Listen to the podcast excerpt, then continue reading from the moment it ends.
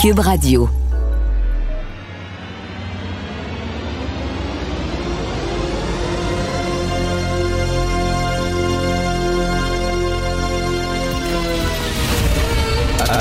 Attention, cette émission est laissée à la discrétion de l'auditeur. Les propos et les opinions peuvent choquer. Peuvent choquer. Oreilles sensibles s'abstenir. Richard Martineau. Martino. Un animateur pas comme les autres. Richard Martineau. Cube Radio. Bonjour, bon mercredi. Euh, merci d'écouter Cube Radio. Alors, dans le devoir, aujourd'hui, il y a une lettre au lecteur signée Lolita Frézard. Lolita Frézard, elle est une autrice. C'est comme ça qu'elle se définit. Moi, je déteste ce nom-là. Je préfère auteur. Je trouve ça plus beau. Autrice. Ça choque mes oreilles. Mais bon, elle est autrice. Elle évolue dans le milieu universitaire en sexologie après des détours en théâtre, à la télévision suisse romande en passant par le cinéma, l'enseignement, la création de spectacles, etc. Bon, elle est autrice, euh, artiste émergente, j'imagine, et elle écrit sur le système de justice. Son, euh, la, sa lettre au lecteur s'intitule À ceux qui se font les complices de la culture du viol. C'est pas rien, là. Tu es complice de la culture du viol. C'est une grave accusation. Alors, dans le premier paragraphe, c'est une longue lettre. Moi, vous avez rien qu'à lire le premier paragraphe. Vous allez probablement faire comme moi, c'est-à-dire coller au plafond. Elle a dit qu'elle est écœurée que le système de justice utilise des termes comme la présomption d'innocence, hors de tout doute raisonnable ou le fardeau de la preuve, que ça, on utilise ça, ces concepts-là, seulement finalement pour protéger les agresseurs, pour protéger... euh, les violeurs pour justifier et banaliser, je la cite, justifier et banaliser les violences sexuelles commises au sein de notre société ces institutions, le système de justice, hein, en défendant la présomption d'innocence, le hors de tout doute raisonnable et le fardeau de la preuve, ces institutions se font les complices de la perpétuation de la culture du viol. Cette femme-là voudrait que ça soit terminé la présomption d'innocence, terminé hors de tout doute raisonnable et terminé le fardeau de la preuve. Oui, il y a des pays qui font ça. Alors, ces pays-là qui font ça, c'est l'Iran, c'est la Corée du Nord, c'est probablement la Russie de Poutine. C'est est-ce que ce sont des exemples à suivre? Là, ça montre à quel point il y a une certaine gauche. J'essaie de pas toute la même, la mettre toutes les gauches dans le même sac, mais il y a une certaine gauche qui est tentée par euh, les régimes totalitaires, qui sont, ils regardent les régimes totalitaires, un peu comme Trump. On dénonce Trump en disant hey, Trump, là, il aimerait ça vivre euh, en Corée du Nord, puis se débarrasser des journalistes, puis se débarrasser des critiques, puis foutre les critiques en prison. Ben, elle, elle, Lolita Fraser, aimerait ça aussi vivre euh, en Corée du Nord. La présomption d'innocence, ça aide. Tu sais, présomption d'innocence, c'est que tu es innocent jusqu'à preuve du contraire. Elle, elle voudrait que tu sois coupable jusqu'à preuve du contraire, que tu dois prouver ton innocence plutôt que au proc- procureur de prouver ta culpabilité. Hors de tout doute raisonnable, ben non, il devrait avoir un doute. Oui, j'ai un doute, mais je l'envoie en prison pour 20 ans. J'ai un doute quand même, mais ça fait rien, je l'envoie en prison pour 20 ans. Et le fardeau de la preuve, ah, ah, ah. Là, écoute, le, pro- le procureur, la couronne doit amener une preuve que tu as violé. Voyons donc. Pourquoi, pourquoi une preuve? Ça aide, ça. euh, hein, tu justifies... euh, les violeurs en faisant. T'as pas besoin de preuves, t'as pas besoin de présomption d'innocence. Des gens qui ne comprennent rien à notre système de justice. Puis ça, ça se dit intellectuel. Ça, ça doit boire du café équitable. Ça arrive Montréal, Laurier, puis ça se dit pas un intellectuel. Voilà. J'ai étudié en milieu universitaire, en sexologie. J'ai fait des détours en théâtre, à la télévision. Pas n'importe quelle télévision, la télévision suisse romande. Mais moi, je trouve qu'on devrait se débarrasser de la, présomption d'innocence, puis euh, euh, le fardeau de la preuve. Je m'excuse, mais t'es comme Trump. Tu tripes sur les pays vraiment dictatoriaux. C'est une victoire de notre système, la présomption d'innocence. Est-ce que notre système de justice est parfait? Non. Mais le jour où on va se débarrasser de la présomption d'innocence, on va se débarrasser du fardeau de la preuve, on va se débarrasser de tout ça, ce jour-là, ça va être épouvantable, ça va être une journée triste. Donc, une lettre à lire dans le devoir à ceux qui se font les complices de la culture du viol, et elle, elle se fait les complices des dictatures. Cette affaire qui est complètement tirée d'un film d'espionnage. Pourquoi? C'est vraiment intéressant? On peut pas dire l'inverse. Donc, la drogue, c'est non. Un journaliste d'enquête, pas comme les autres. Félix Séguin. Ah, Félix, toi qui suis le système de justice de très près, euh, de lire euh, une lettre comme euh, c'est publié dans le Devoir aujourd'hui d'une femme qui dit on devrait sacrer ça aux poubelles, la présomption d'innocence et le fardeau de la preuve. C'est dur à entendre. Ça inquiète beaucoup.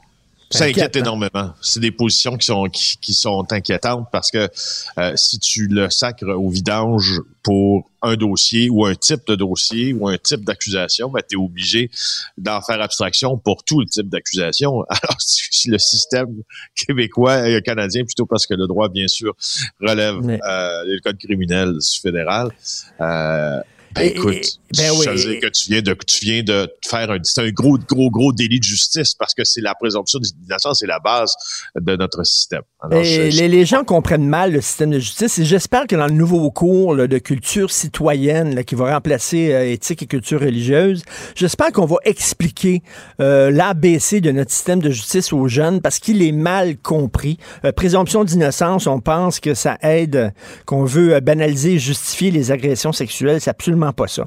Euh, ben non, c'est pas ça du tout. C'est puis puisque tu ouvres la porte là, la présomption d'innocence, c'est que devant une cour de justice, c'est la couronne, donc celui qui t'accuse, qui a le qui a le fardeau de faire la preuve que tu es coupable, ben à l'inverse de certains autres tribunaux également euh, aussi, dont, dont français. Euh, et la présomption d'innocence aussi, c'est que tu dois prouver hors de tout doute s'il y a un doute que tu es non coupable ben, on doit t'innocenter. Ben, mais j'espère. Quoi, ça? Les erreurs judiciaires, ben comme il y en a tant dans d'autres pays et bien plus qu'ici. Tu comprends, le système est imparfait, mais et, il est faillible, mais il est pas, il est pas, il est pas tout à fait imparfait non plus. Tout à fait. Euh, oui, les cours, les cours, Richard, là, go, les cours pour au secondaire, tu sais, les gens savent même pas que, tu sais, en justice, ça commence par une arrestation, puis ça, ça suit par une accusation, puis après ça une enquête de remise en liberté, puis après ça une enquête préliminaire pour voir s'il y a assez d'un procès, puis après un procès, puis après une, une, des représentations sur la sentence que tu vas avoir. Ils connaissent même pas le B à bas non, puis ils savent pas c'est quoi le DPCP, là. Puis, euh, tu sais, il faudrait un peu euh, leur apprendre comment fonctionne notre système de justice. Et comme je le dis, il n'est pas parfait, mais il fonctionne, notre système de justice. Qui en veut aux accursos? C'est la question que tout le monde se pose. Des incendies criminels, des coups de feu euh, qui visent Tony Accurso et sa famille. Qu'est-ce qui se passe dans ce dossier-là? Bon, parlant des justiciables, hein, justement, Tony Accurso en est un justiciable parce qu'il est devant les, tribunaux, il essaie de se sauver. Euh, la prison. Il y a eu quatre événements euh, de nature criminelle. On a commencé à en parler hier qui visaient le quartier euh, d'ordinaire assez paisible de deux montagnes là où ou près duquel vit Monsieur Accurso. Beau travail de Jean-Louis Fortin hier qui nous a trouvé vraiment les données les plus intéressantes financièrement parlant sur Tony Accurso parce que Tony Accurso a déposé son bilan et il doit beaucoup d'argent. Et il veut s'entendre avec ses créanciers en vertu de la loi sur la faillite, l'insolvabilité. Alors, les documents obtenus par Jean-Louis, ça chiffre ses dettes à 107 millions. Euh, donc, c'est son, son, son, son euh, passif, puis ses actifs sont d'un peu moins de 10 millions. Tu, sais, tu te rappelles que lui, il roulait à un milliard par année avant, mmh, euh, mmh, environ, mmh. Tony Accurso, quand il bénéficiait des largesses de l'octroi des contrats publics.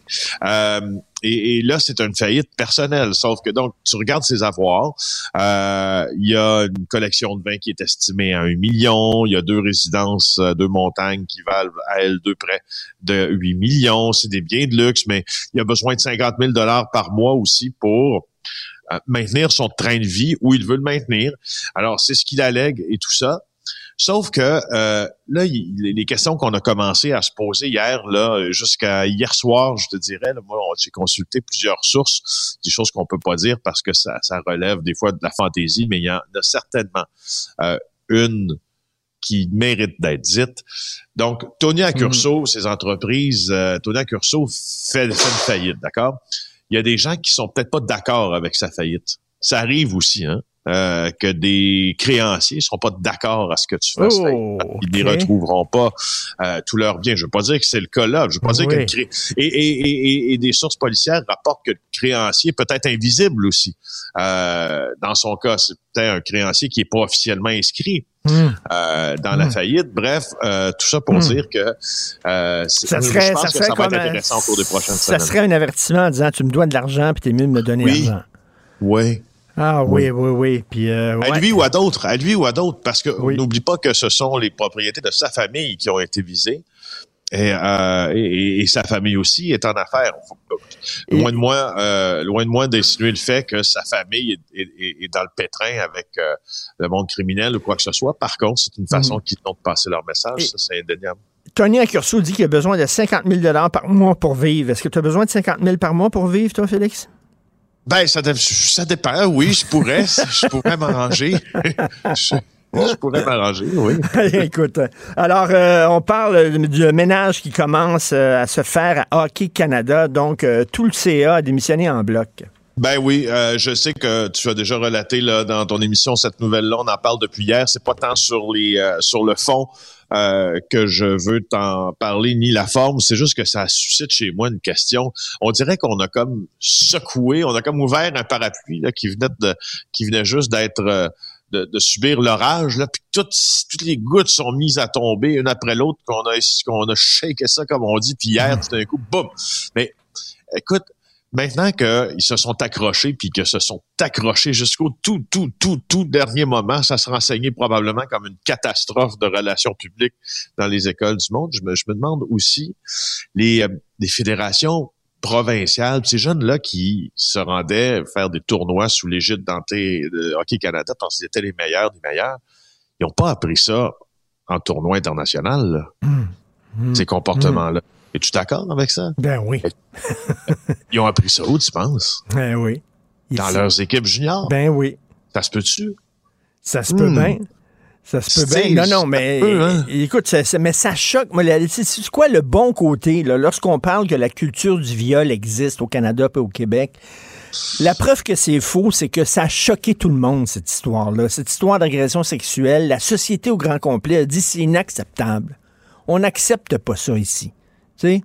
Euh, et ça, c'est une bonne nouvelle. Puis euh, il y a eu une pression auprès des gens de Hockey Canada pour qu'ils démissionnent et qu'ils fassent le ménage. Ils ont perdu leur commanditaire et c'est une sacrée bonne chose. Euh, Ben, oui, je ne peux pas dire autrement. Ben oui, ah ouais. T'as raison, il y a quelqu'un, comme ils disent au hockey, euh, les gars se sont levés, puis les gars les gars se sont levés dans le vestiaire, puis les gars, ils ont dit c'est assez.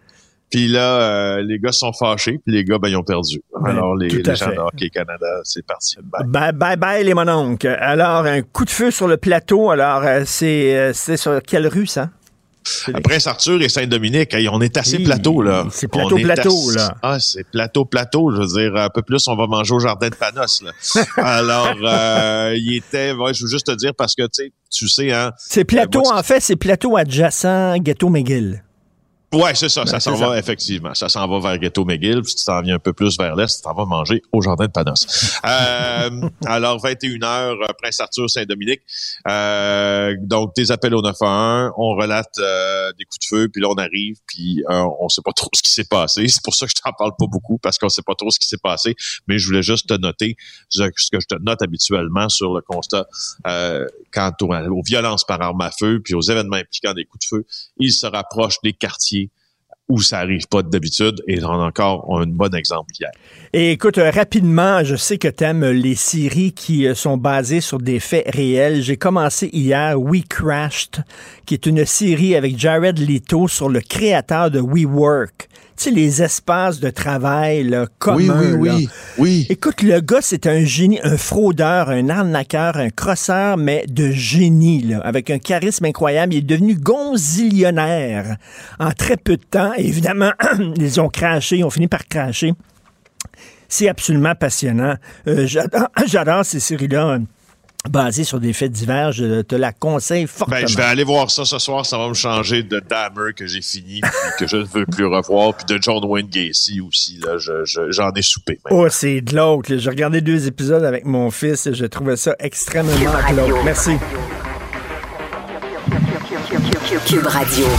En direct à LCN.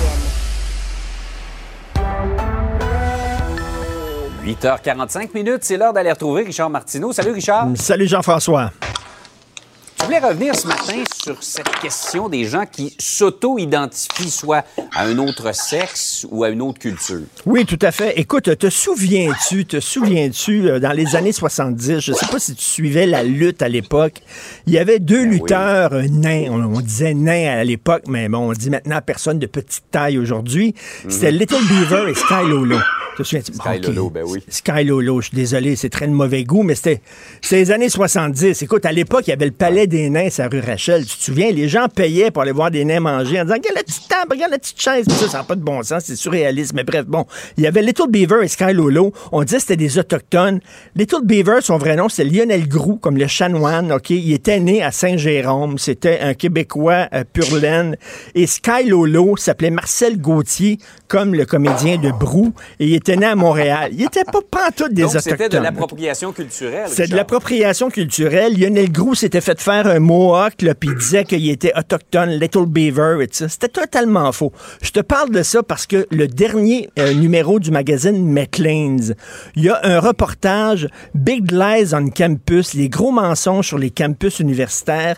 Et il y a beaucoup d'universités au Canada où on, on, euh, pour avoir accéder à certains postes importants, tu dois être autochtone. Si tu es autochtone, tu passes devant tout le monde. Pourquoi? C'est de la discrimination positive. On dit que les autochtones étaient trop peu représentés dans le milieu académique. Maintenant, on veut les aider, tout ça. Bon, l'idée est bonne, l'intention est bonne. Ouais. Sauf qu'il y a une journaliste de Maclean's qui est allée vérifier et il y a plein de personnes qui se sont auto-identifiées comme autochtones. On n'a jamais fait de vérification. Jamais. T'es autochtone, c'est correct, Ah, viens-t'en. Alors, ces gens-là ont des postes importants, chefs de département, etc. Alors, ils ont vérifié McLean's. Aucun ancêtre autochtone, absolument Incroyable. pas. Écoute, s'il y avait une job d'ingénieur au gouvernement, puis moi, je dis, ah oui, je suis ingénieur, moi, je veux la job. Je pense qu'on va. Est-ce que tu as vraiment étudié en génie civil? Tu ta bague, tu ton diplôme, etc. Mais là, parce que tu te dis autochtone, soudainement, OK, la personne, elle peut pas mentir, mais je suis désolé, il y a des gens qui mentent. Et la presse aussi euh, euh, parlait aussi de ces prisonniers, des hommes qui se disent femmes pour aller dans des prisons Ouais. pour femmes. On a vu hier le reportage de, de, ce, de, de cette meurtrière-là, euh, un gars qui est devenu femme, et je pense que cette personne-là était vraiment sincère. Elle est vraiment... Elle s'identifie comme femme maintenant, et ça a été très difficile pour elle d'être reconnue comme femme. Bon, mais il y en a qui mentent pour aller dans des prisons Ouais. pour femmes parce que c'est moins sévère, parce qu'il y a des femmes, puis qui commettent des agressions. Donc, Écoute, c'est bien beau l'auto-identification. Peux-tu faire vraiment une vérification? Puis les gens, les hommes qui se disent femmes, est-ce qu'on peut rien vérifier si euh, c'est sincère, leur auto-identification ou pas? Ouais. Bref, euh, écoute, ça pose de sacrées bonnes questions. Là. faut ça. pousser ça un petit peu plus loin que juste prendre la parole des gens pour euh, Ben, tout à de l'argent comptant. comme on dirait Exactement. En, en français. Par ailleurs, l'Alberta euh, vient d'élire une nouvelle première ministre. Elle a prêté serment hier, qui est, euh, ma foi, face au fédéral, qui a presque plus la ligne dure que le Québec. Écoute, là, le, le Québec passait pour badass, là, OK? Le, le Québec, là, il est tout le temps en train de chialer contre le fédéral et tout ça. Mais là, c'est de la petite bière parce qu'elle, elle s'appelle Danielle Smith et elle apprend Mhm. de front le gouvernement fédéral en disant écoutez, c'est pas le fédéral qui va dire aux Albertains quoi faire et comment agir. Donc, elle, elle a dit s'il y a des lois fédérales que nous autres, on n'accepte pas, qui va contre nos valeurs, qui, va, qui vont contre la façon de faire des Albertains, bon, on les appliquera pas en Alberta, puis ça vient de finir. Donc, c'est comme une autonomiste qui dit euh, on va gérer l'Alberta comme si c'était une nation dans une nation. Et j'espère que M. Legault regarde de très près ce qui va se faire en Alberta, parce qu'écoute, nous autres, c'est de la petite bière. Là. Elle, elle prend vraiment de front. Et il y, a- il y a un texte dans le National Post aujourd'hui qui dit ben, sais-tu quoi, c'est bon parce qu'une fédération comme on est au Canada, ben c'est ça. Il faut écouter les provinces. Et de plus en plus, Justin Trudeau a tendance à imposer des lois aux provinces. Et le Québec n'est pas tout seul en disant, ben écoutez, c'est parce Ouais. qu'on aimerait avoir ça, avoir notre mot à dire. Alors l'Alberta a dit, regarde, vos lois, on n'en a rien à foutre, on les appliquera pas. J'ai très hâte de Mais en voir. même temps, que- Richard, si tout le monde se met à faire ça, Ben là. si chaque province dit, moi, le fédéral, cette loi-là, je ne l'applique pas, ça va être l'anarchie. Ben là, écoute, là, quand tu restes chez tes parents, c'est pas toi qui décides à quelle heure tu reçois tes amis, puis euh, la musique, si t'as met forte ou pas, là. C'est tes parents. Si tu veux faire le party tous les soirs, ben votant d'ailleurs, là, tu sais. Donc, c'est peut-être la question à poser en Alberta, mais en tout cas, c'est, c'est plus nous maintenant, les badass du Canada, c'est, ce sont les Albertains. Ils se sont inspirés, semble-t-il, du livre de jeu du Québec, mais l'ont poussé peut-être une petite coche plus loin. Exactement, tout à fait. Salut, Hey, Richard, bonne passe journée. une belle journée. Bonne journée. Salut. Martino. Pour l'instant, nos avocats nous disent que tout est beau.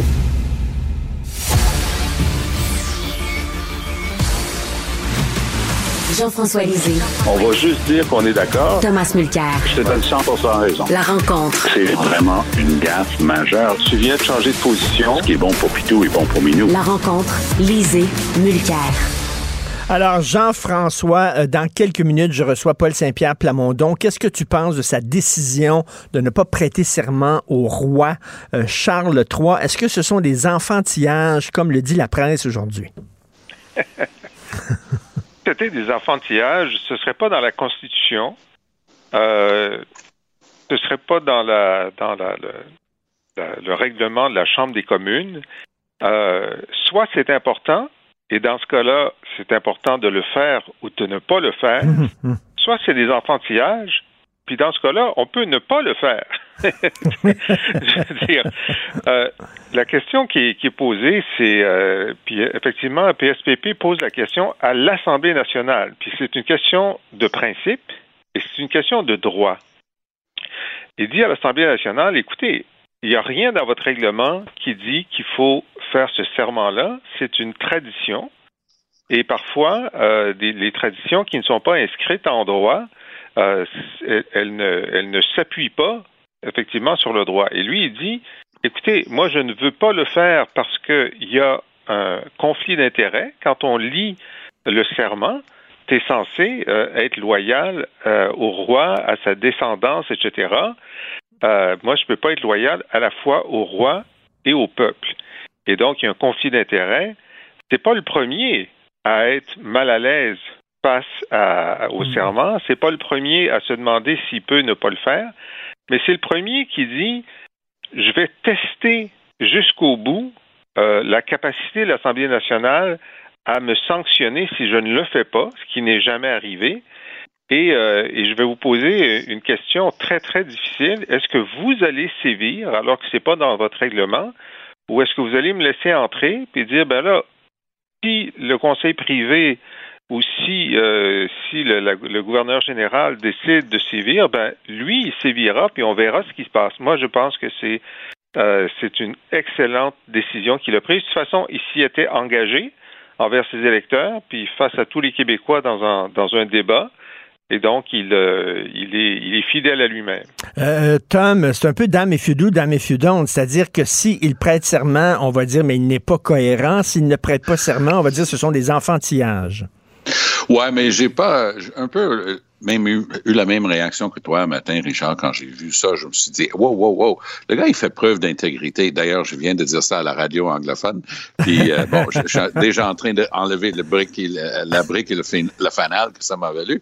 Mais c'est une question d'intégrité. Euh, contrairement à par exemple, GND, qui essaie toujours de dire, bon, ça c'est en arrière-fond, regarde-moi pour mes grandes idées sur comment taxer les, les producteurs agricoles s'ils veulent léguer à leurs enfants. Euh, lui, PSPP, peut pas être plus lucide, plus clair.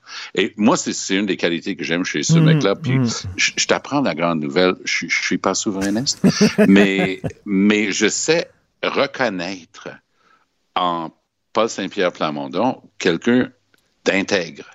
It's the whole picture. C'est c'est comme ça. Il- lui, il voit ça comme ça.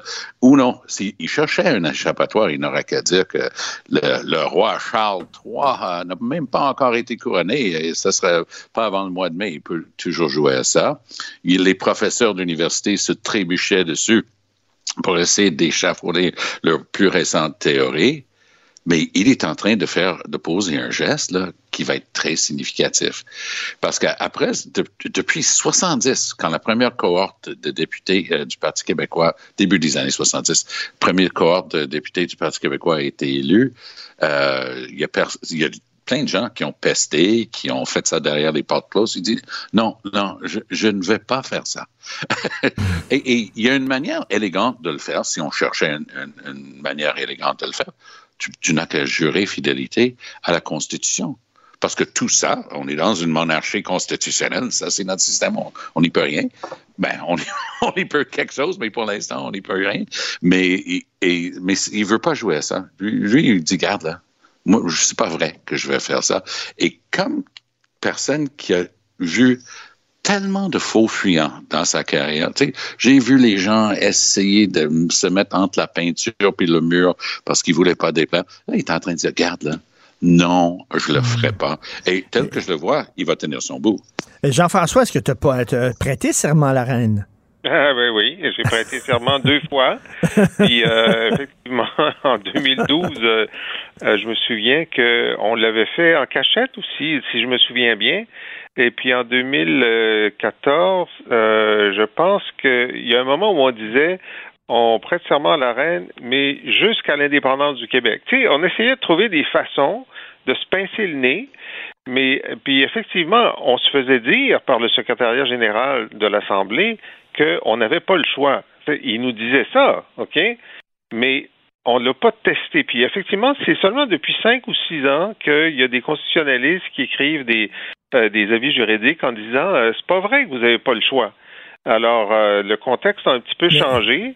remarque que les règles sont toujours les mêmes. C'est l'évêque qui avait fait introduire le serment au peuple québécois, qui n'existait pas avant, donc c'est un serment supplémentaire. Mais comme il a fait inscrire dans la loi de l'Assemblée nationale, c'est le seul qui est inscrit où que ce soit. Le reste, c'est de la doctrine. Hein? C'est, hmm. pas écrit. Puis en droit civil, mais à l'Assemblée nationale, c'est ça que Maître euh, Plamondon a dit hier. On est en droit civil, donc si c'est pas écrit, c'est pas la loi. On n'est pas en droit en common law à l'Assemblée nationale du Québec.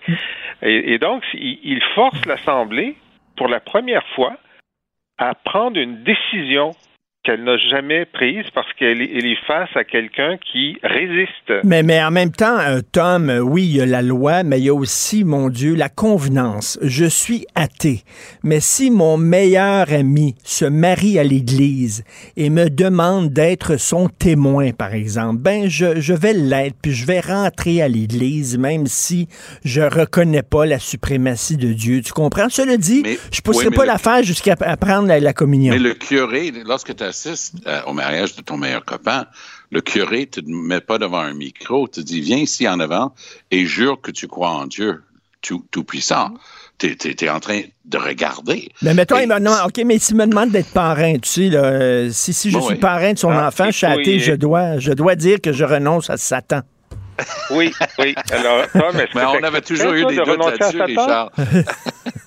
oui, pardon. Euh, Jean-François, oui. Qu'est-ce que tu dis? vas-y. Je demandais à Tom s'il accepterait de renoncer à Satan. c'est ça, c'est ça. Mais tu sais, ce qui se passe aussi, et, je pense que ça fait partie, ça c'est, c'est pas matériel, c'est un sentiment. Mais j'ai l'impression que les gens le, pinçage de nez, là, ça, ça, marchait avec Sa Majesté la Reine Elisabeth II parce que les gens disaient Elle est là depuis longtemps, ça fait partie des traditions. Mmh, mmh, mmh, Mais avec l'arrivée du nouveau, les gens disent Non, c'est pas vrai, c'est impossible. Je ne vais pas jurer fidélité à ce gars-là. ça, ça, se peut pas. Je le ferai pas. Et tu sais quoi? Je pense que la majorité des gens auraient été de l'avis de ceux qui disent arrête le bébéisme si c'était pour la reine. Mm, Mais avec mm. le roi Charles III, ben, j'ose deviner, je fais mon léger, là, euh, mais j'ose deviner que la pluport des Québécois disent Ah ouais, boy! C'est très intéressant, très intéressant. Est-ce que tu es d'accord avec. Euh, je suis parfaitement d'accord. donc, les circonstances ont changé, effectivement. Euh, et, ça, et, ça donne plus de, résonance dans la population aux gestes de PSPP. Bon, d'abord, il faut dire que tous les péquistes sont aux anges comprends? Son électorat, à lui, est très, très content.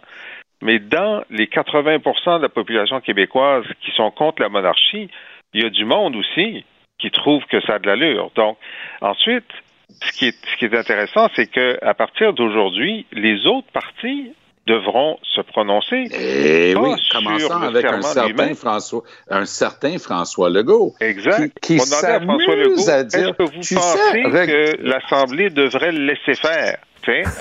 Puis lui, il, va, il, peut pas dire non, je veux que l'Assemblée interdise à PSPP d'entrer à l'Assemblée.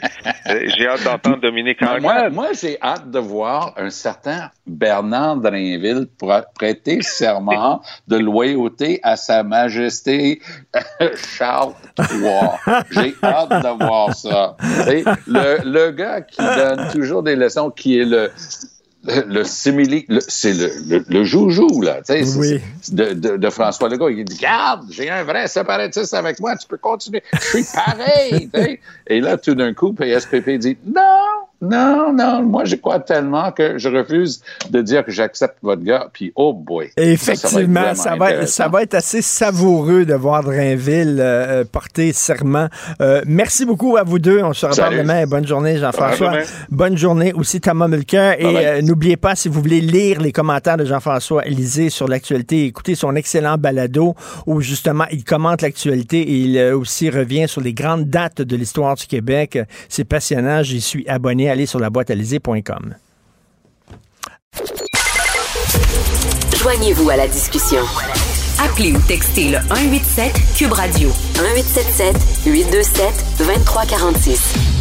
Alors, Paul Saint-Pierre Plamondon est avec nous. Moi, j'ai une politique très claire. Hein. Quand je dis tu aux gens dans la vraie vie, je leur dis tu en nom. Je commencerai pas à faire semblant puis dire vous. Et si je leur dis vous dans la vraie vie, je leur dis vous en nom. Donc, je dis vous à Mme Anglade, pas parce que je la respecte plus que Paul Saint-Pierre Plamondon, parce que je la connais pas vraiment, alors que Paul, on a des amis communs, on s'est déjà rencontrés. Bon, voilà. Alors, euh, c'est Paul Saint-Pierre Plamondon. Bonjour. Première entrevue depuis euh, les dernières élections. Euh, première entrevue Cube Radio. Euh, premièrement, j'aimerais avoir ton, ton sentiment. Bien sûr, trois députés, j'imagine que tu imaginais euh, davantage, mais en même temps, c'est ton entrée à l'Assemblée nationale. Donc, ce qu'on appelle en anglais mixed feelings, comme on dit. Oui, euh, dans la base militante du parti, dans les soutiens qu'on qu'on obtient, notamment sur le plan du financement, c'est vraiment positif. En même temps, c'est vrai que de travailler à trois députés seulement, c'est un défi. Et donc, euh, là, je commence à me pencher là-dessus. Euh, ma famille a été ravagée par toutes sortes de virus de garderie suivant euh, l'élection, ce qui parle sûrement davantage de l'état de mon système immunitaire après la, campagne que d'autres choses. Mais là, on s'en remet. Puis, oui, en effet, parmi les défis, c'est de canaliser tout le soutien qu'on obtient, autant dans la rue que sous la forme de dons ou de messages canaliser ça pour que le mouvement euh, du Parti québécois soit euh, bonifié, mais également trouver des solutions parce qu'à trois députés seulement, ça fait bien des dossiers puis des sujets pour seulement trois personnes. Donc, comment est-ce qu'on peut euh, profiter du fait qu'on avait un noyau dur d'excellents candidats aux dernières élections qui sont toujours prêts à participer? Comment on va faire pour mettre à contribution toutes ces personnes-là, puis donc avoir une équipe là, complète. Donc là, j'ai commencé à travailler là-dessus au cours des derniers jours. Paul, euh, est-ce que tu as été sauvé par la cloche? C'est-à-dire, est-ce que tu as pu euh, gagner dans ton comté parce que ton adversaire de Québec solidaire a été discrédité parce qu'il s'est fait pincer à, voler des tracts du PQ? Est-ce que ça t'a aidé, ça, selon toi? Euh, ça m'a aidé. Est-ce que ça m'a fait gagner? C'est difficile à dire parce que j'ai gagné par près de 3000 de majorité près de 3000 votes, c'est quand même beaucoup. Donc, est-ce que quel aurait été le résultat dans un contexte normal? Fort probablement un résultat serré. Au profit de qui? C'est difficile à dire, c'est de la politique fiction. Mais la réalité, c'est que je suis élu et je compte euh, faire mon travail de manière euh, acharnée, dévouée. Et j'ai quatre ans là, pour euh, servir le mieux possible les gens de Camille Lorrain, puis j'ai bien hâte de commencer. Les députés de Québec solidaire et du PQ devront siéger à titre d'indépendants parce que, bon, vous n'êtes pas reconnus comme faisant partie d'un groupe parlementaire. Euh, Dominique Anglade se fait un peu attendre, elle hésite, elle veut pas vous reconnaître. Euh, si tu étais à sa place, c'est elle, là. Je, je comprends qu'elle est rendue quatrième, est arrivée quatrième pour ce qui est du vote populaire. Il y a quelque chose qui n'a pas de bon sens que le, que le Parti libéral soit l'opposition officielle, mais c'est ça. C'est notre système fait ça en sorte. Si tu étais à sa place, est-ce que tu reconnaîtrais les autres partis? Pourquoi elle vous tendrait la main? C'est elle qui est l'opposition officielle, vous n'avez pas suffisamment de députés pour être reconnu comme groupe parlementaire, ben c'est ça qui est ça. C'est ça les règles du jeu c'est ingérable. Euh, c'est une position qui est intenable. On ne peut pas avoir 14 députés indépendants à l'Assemblée nationale. Euh, ça ne fonctionnera pas. Mais pour répondre à ta question, je me mets à la, à la place de Dominique Anglade, même si j'ai des conseillers du Parti libéral qui disent profites-en pour écraser les autres partis, puis gobe pour toi 60 fois plus de budget que Québec solidaire et le Parti québécois qui pourtant ont tenu plus de votes, même si on me conseillait ça, à la fin, je prendrai acte des résultats du Parti libéral auprès des francophones, des résultats qui oscillent entre 4% et 7% dans des comtés qui ont déjà été libéraux comme euh, Rivière-du-Loup, euh, Gaspé, où est-ce qu'on a gagné de peur contre euh, les libéraux en 2018, les mêmes effondrements dans Joliette, dans plein d'endroits. Je regarderais ça puis je me dirais, si je veux pouvoir faire ma place partout au Québec et non pas seulement dans le West Island, je peux pas poser des gestes ignobles vis-à-vis la démocratie québécoise parce que les gens, ils, écoutent et ils tirent leurs conclusions. Donc, il y a des choses qui se font pas. Mais, mais pourquoi elle devrait faire preuve, je sais pas, de générosité, tout ça? Tu sais, euh, la, politique, c'est un sport de combat à un moment donné. Là, c'est que vous, les règles sont, font en sorte que ben, vous n'avez pas suffisamment de députés pour être reconnu comme un groupe parlementaire. Ben, c'est ça qui est ça. C'est ça les règles du jeu. Euh, l'historique de l'Assemblée nationale, c'est que même des, euh, les fois où il y avait quatre députés pour un parti comme l'ADQ, il y a eu plein de situations où ça finit par une entente une entente qui permet à tout le monde d'exister. Puis là, ben, on, a, on est devant une distorsion assez frappante, historique même. Euh, le parti d'Éric Duhem n'a même pas de représentation. Donc, dans ce contexte-là, c'est très téméraire et intenable à moyen long terme que de tenter d'étouffer les autres alors qu'il y a déjà une injustice. En rajoutant à l'injustice, c'est vrai que la, politique est un sport de combat, mais c'est un sport de combat devant juge, devant mmh. témoin. Les témoins, c'est la population qui observe ça et qui se dit est-ce que moi je ferais confiance à un parti libéral qui a ce genre de, de réflexe-là, de posture-là? Euh, C'est tellement injuste et indéfendable que je pense qu'éventuellement le Parti libéral va se raviser et va en venir à une entente avec les autres partis parce que sinon c'est quatre ans euh, d'une impression qui est très difficile à renverser après parce que c'est c'est un geste qui, éthiquement, là, euh, ne tient pas la route. Si les résultats reflétaient euh, le vote populaire, ce serait Québec solidaire qui serait euh, l'opposition officielle. Est-ce que Gabriel Nadeau-Dubois, selon toi, reconnaîtrait le PQ comme groupe parlementaire ou dirait, je m'excuse, mais tu n'as pas un nombre suffisant de députés, c'est ça qui est ça?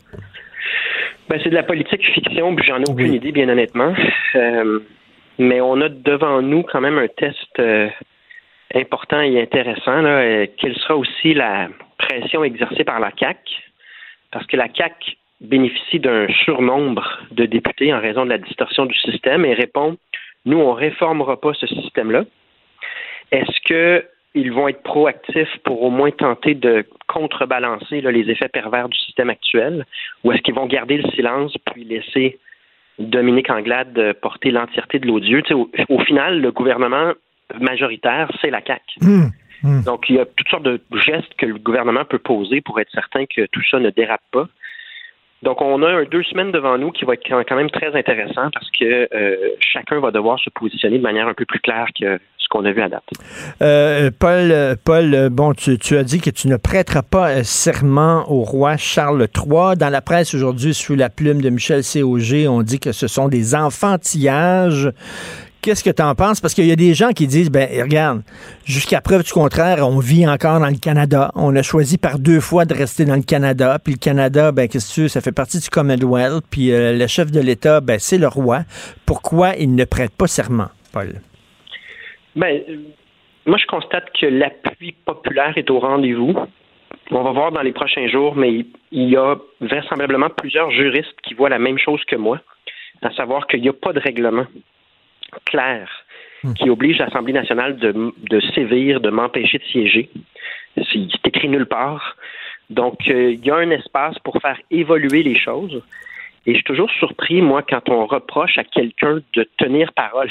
il y a une minorité de personnes qui considèrent que le geste que je devrais poser, c'est de faire un 180 degrés par rapport à ce que je dis depuis des années euh, vis-à-vis un sujet qui fait relativement consensus, à savoir que ce serment-là, il est absurde et que la monarchie au Québec n'a pas sa place. C'est une dilapidation de dizaines de millions de dollars à chaque année. Donc, je suis toujours surpris de voir des gens qui reprochent à un politicien de faire ce qu'il vient de dire mais, euh, il y a quelques semaines à peine. Mais, Jean-François Lisée avait porté, avait prêté serment à la reine d'Angleterre lorsqu'il était chef du PQ.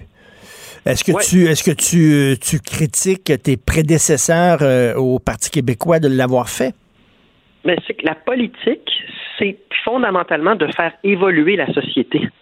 Hmm. Donc, quand euh, un gouvernement décide de bannir la cigarette dans les lieux publics, il est en rupture avec tous les autres gouvernements qui n'ont pas jugé bon agir. Puis quand on décide de réglementer l'alcool au volant ou de d'éliminer euh, la place de la religion à certains endroits dans notre société, on est toujours en rupture avec nos prédécesseurs et c'est ça le but de la politique, c'est de faire évoluer dans la bonne direction la société et avec Charles III qui fait son entrée, moi je pense que c'est le moment de faire le point sur l'évidence, à savoir qu'on n'a pas besoin de monarchie au Québec, c'est non seulement un symbole d'une domination politique qui doit cesser, mais c'est une dilapidation des fonds publics.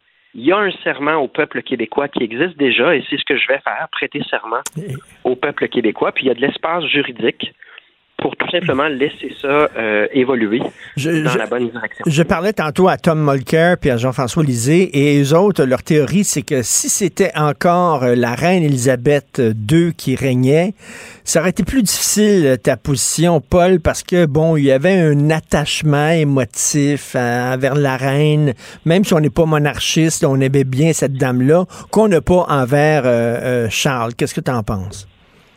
J'en pense, euh, aussitôt que tu me dis ça, je pense au rapatriement de la Constitution de, des années 80. Je me dis, mais comment est-ce qu'on peut avoir un attachement envers l'institution en général, une institution qui a été si préjudiciable, si inéquitable envers les Québécois puis les Premières Nations? Et euh, par contre, c'est vrai, je suis d'accord que le fait qu'on change de monarque ouvre une fenêtre de discussion à savoir il me semble que c'est le bon moment. Tout le monde pense qu'on devrait larguer la monarchie. Ben, dans, tout, le monde, je veux dire, autour de 80 mm-hmm. des Québécois. Bon, ben là, il y a une fenêtre, il y a un moment de discussion qui est légitime et il y a un geste que je vais poser qui va probablement amplifier cette discussion-là. Et c'est de bonne guerre parce que ces dizaines de millions de dollars-là pourraient être utilisés différemment euh, pour des organismes communautaires, par exemple, qui aident euh, les aînés ou les tout petits. Paul, est-ce que tu as hâte de voir euh, Bernard Drinville prêter serment au roi? Moi, je pense que je vais, m'ouvrir une bière en regardant ça. Ben, j'ai hâte, non. Euh, je, ça me fait tout de suite penser à toutes les déclarations incohérentes de Bernard Drinville euh, à son arrivée à la CAC et toutes les chroniques qu'il a faites au 98.5 qui clairement étaient mot pour mot ce que la CAC voulait euh, mettre au jeu. Il y a quelque chose de très triste dans cette séquence-là. Euh, et donc, euh, je m'en réjouis pas. Et j'espère que notre avenir politique n'en est pas un d'octroi de, limousine mmh. et de chèques et de d'air au cours des prochaines années au Québec. Euh, c'est une façon d'entrevoir la politique qui est très contre-productive pour euh, notre société. Une façon de voir la politique qu'on a déjà vue au Québec, mais qui n'est pas bonne, qui n'est pas saine. Donc non, je m'en réjouis pas, ça m'attriste. Et qui alimente le cynisme. Est-ce que tu suis de très près ce qui se passe en Alberta? Ils ont une nouvelle première ministre qui, euh, on dirait, va plus loin encore que François Legault en disant, je m'excuse, mais euh, s'il y a des lois fédérales que nous autres, nous n'acceptons pas euh, en Alberta, on ne va pas les appliquer, ça vient de finir. C'est une autonomiste. Elle veut gérer l'Alberta comme si c'était une nation dans la nation. Est-ce que, qu'est-ce, est-ce que ça te parle, ça? Ben, c'est du véritable autonomisme. Euh, tout le monde est plus nationaliste que la CAQ de François Legault, que ce soit Robert Bourassa ou euh, Johnson euh, sous l'Union nationale, à l'Union nationale, que ce soit ce qu'on voit en Alberta, le véritable autonomisme, c'est de fixer des limites et ça engendre automatiquement un conflit juridique avec Ottawa. Mais la CAQ n'est pas vraiment autonomiste ni nationaliste, elle fait de l'enflure verbale. Mais au-delà de l'enflure verbale, on l'a vu pour l'immigration, par exemple, on va utiliser des mots comme violence, suicidaire. Mais quand on regarde leur politique publique, il ne se passe rien à part la continuité des politiques de Jean Charest et de Philippe Pouillard. C'est la même chose pour le nationalisme. Aussitôt que la CAQ va voir qu'il y a un conflit potentiel ou qu'il y a une bataille à mener, ils vont se contenter pendant 24 heures de dire c'est pas correct, je suis pas content, taper du pied un peu, et après on ne les entend plus. C'est euh, c'est un faux, c'est un faux, euh, c'est une fausse doctrine politique qu'ils n'assument absolument pas. Et je ne sais pas à quel moment les euh, Québécois vont en avoir soupé, mais pour plusieurs sujets fondamentaux comme l'environnement, le français, l'immigration, la culture, le caquisme à date n'aura donné absolument rien à part euh, notre régression. Et Paul Saint-Pierre Plamondon, en terminant, le, concernant la réforme du mode de scrutin, euh, bien sûr qu'une proportionnelle euh, mix aurait aidé le PQ à avoir beaucoup plus de députés élus.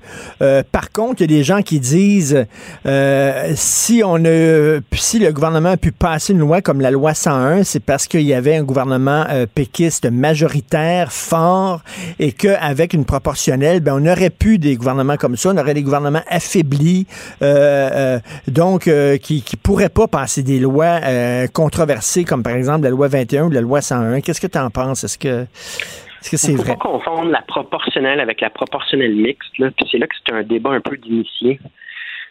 Dans une proportionnelle mixte, il y a de l'espace pour des gouvernements majoritaires, puis il y a de l'espace pour de la collaboration qu'on ne connaît pas ici au Québec mais qui a lieu dans plein d'autres pays, c'est-à-dire des partis qui finissent par négocier quelque chose qui fait avancer un projet de loi. Donc, est-ce que la mouture des lois 101 aurait été un peu différente si ça avait été dans un autre système? Peut-être, mais ça aurait continué d'évoluer.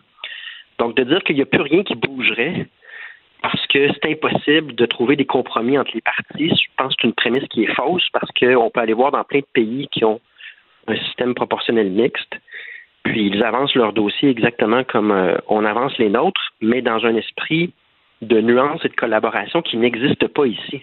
Une fois que François Legault gagne sa majorité au Québec, il fait totalement ce qu'il veut, sans aucune transparence. Puis, tu sais, on, remet en question le fait que peut-être que je ne pourrais pas poser de questions au Salon Bleu si jamais on, on me refusait l'accès. Il faut vraiment s'asseoir et écouter ces questions-là, puis les réponses du gouvernement, pour voir à quel point ce système-là est absurde. Ce sont des questions qui ne trouvent pas de réponse, puis c'est du lançage de boue. Sur le plan intellectuel, ça vole pas haut. Donc, on peut imaginer un autre système où les gens, au lieu de s'envoyer de la boîte, sont plutôt contraints de collaborer puis de trouver un terrain d'entente. Et ces systèmes-là existent et ont démontré qu'on peut avancer les dossiers quand même. Parce que ça a l'air que les, aux prochaines élections, à moins que la ballonne de Duhem se dégonfle totalement, mais je pense qu'on va être de plus en plus avec des élections avec cinq partis. Donc, l'ancien système, c'était parfait pour deux partis, peut-être même un troisième, mais pas pour, pas pour cinq partis. Exact. C'est absolument impossible avec cinq partis d'obtenir des résultats euh, cohérents et ça va créer beaucoup de frustration.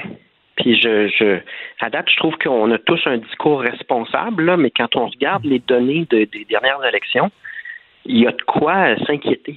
Hmm. Donc, à un moment donné aussi, on a une responsabilité envers les prochaines élections puis la, la stabilité du processus démocratique de trouver une solution. Puis quand on revient à Dominique Anglade, imaginez si en plus des résultats distorsionnés, complètement tordus des dernières élections.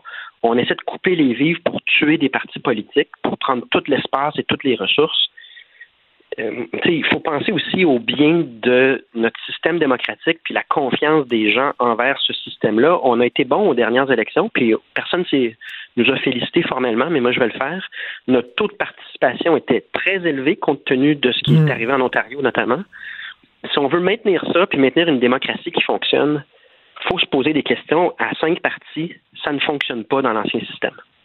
Merci, euh, Paul Saint-Pierre Plamondon, d'avoir pris du temps de nous parler parce que je, je, je, je crois je, je, crois savoir que tu tu t'en vas voir le médecin bientôt. parce que des... le médecin, mon, mon fils n'a pas dormi de la nuit, puis c'est le festival du virus de garderie.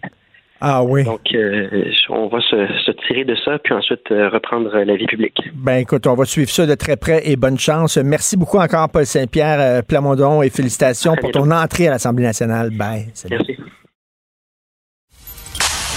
Confrontant, dérangeant, divertissant. Richard Martineau, il brave l'opinion publique depuis plus de trois décennies. Alors, euh, vous, euh, vous avez certainement lu euh, ce texte qui a fait beaucoup jaser, qui est paru il y a quelques jours dans le Journal de Montréal, Journal de Québec, sur les cas de violence contre les professeurs, contre des éducateurs en garderie. Là, on parle de professeurs qui non seulement se font insulter, mais écoutez, là, on parle de coups de pied, de coups de poing, même de coups de poing au visage, presque de, de, coups de couteau. C'est rendu élevé en classe. Et notre invité Stéphane Rostin Il est vice-président du syndicat du personnel de soutien scolaire des découvreurs. Puis c'est pas seulement contre les profs, c'est aussi contre les personnels de soutien. C'est-à-dire, euh, ça peut être le concierge, ça peut être les gens qui travaillent à la bibliothèque et tout ça. Nos enfants sont impolis, nos enfants sont agressifs envers les figures d'autorité.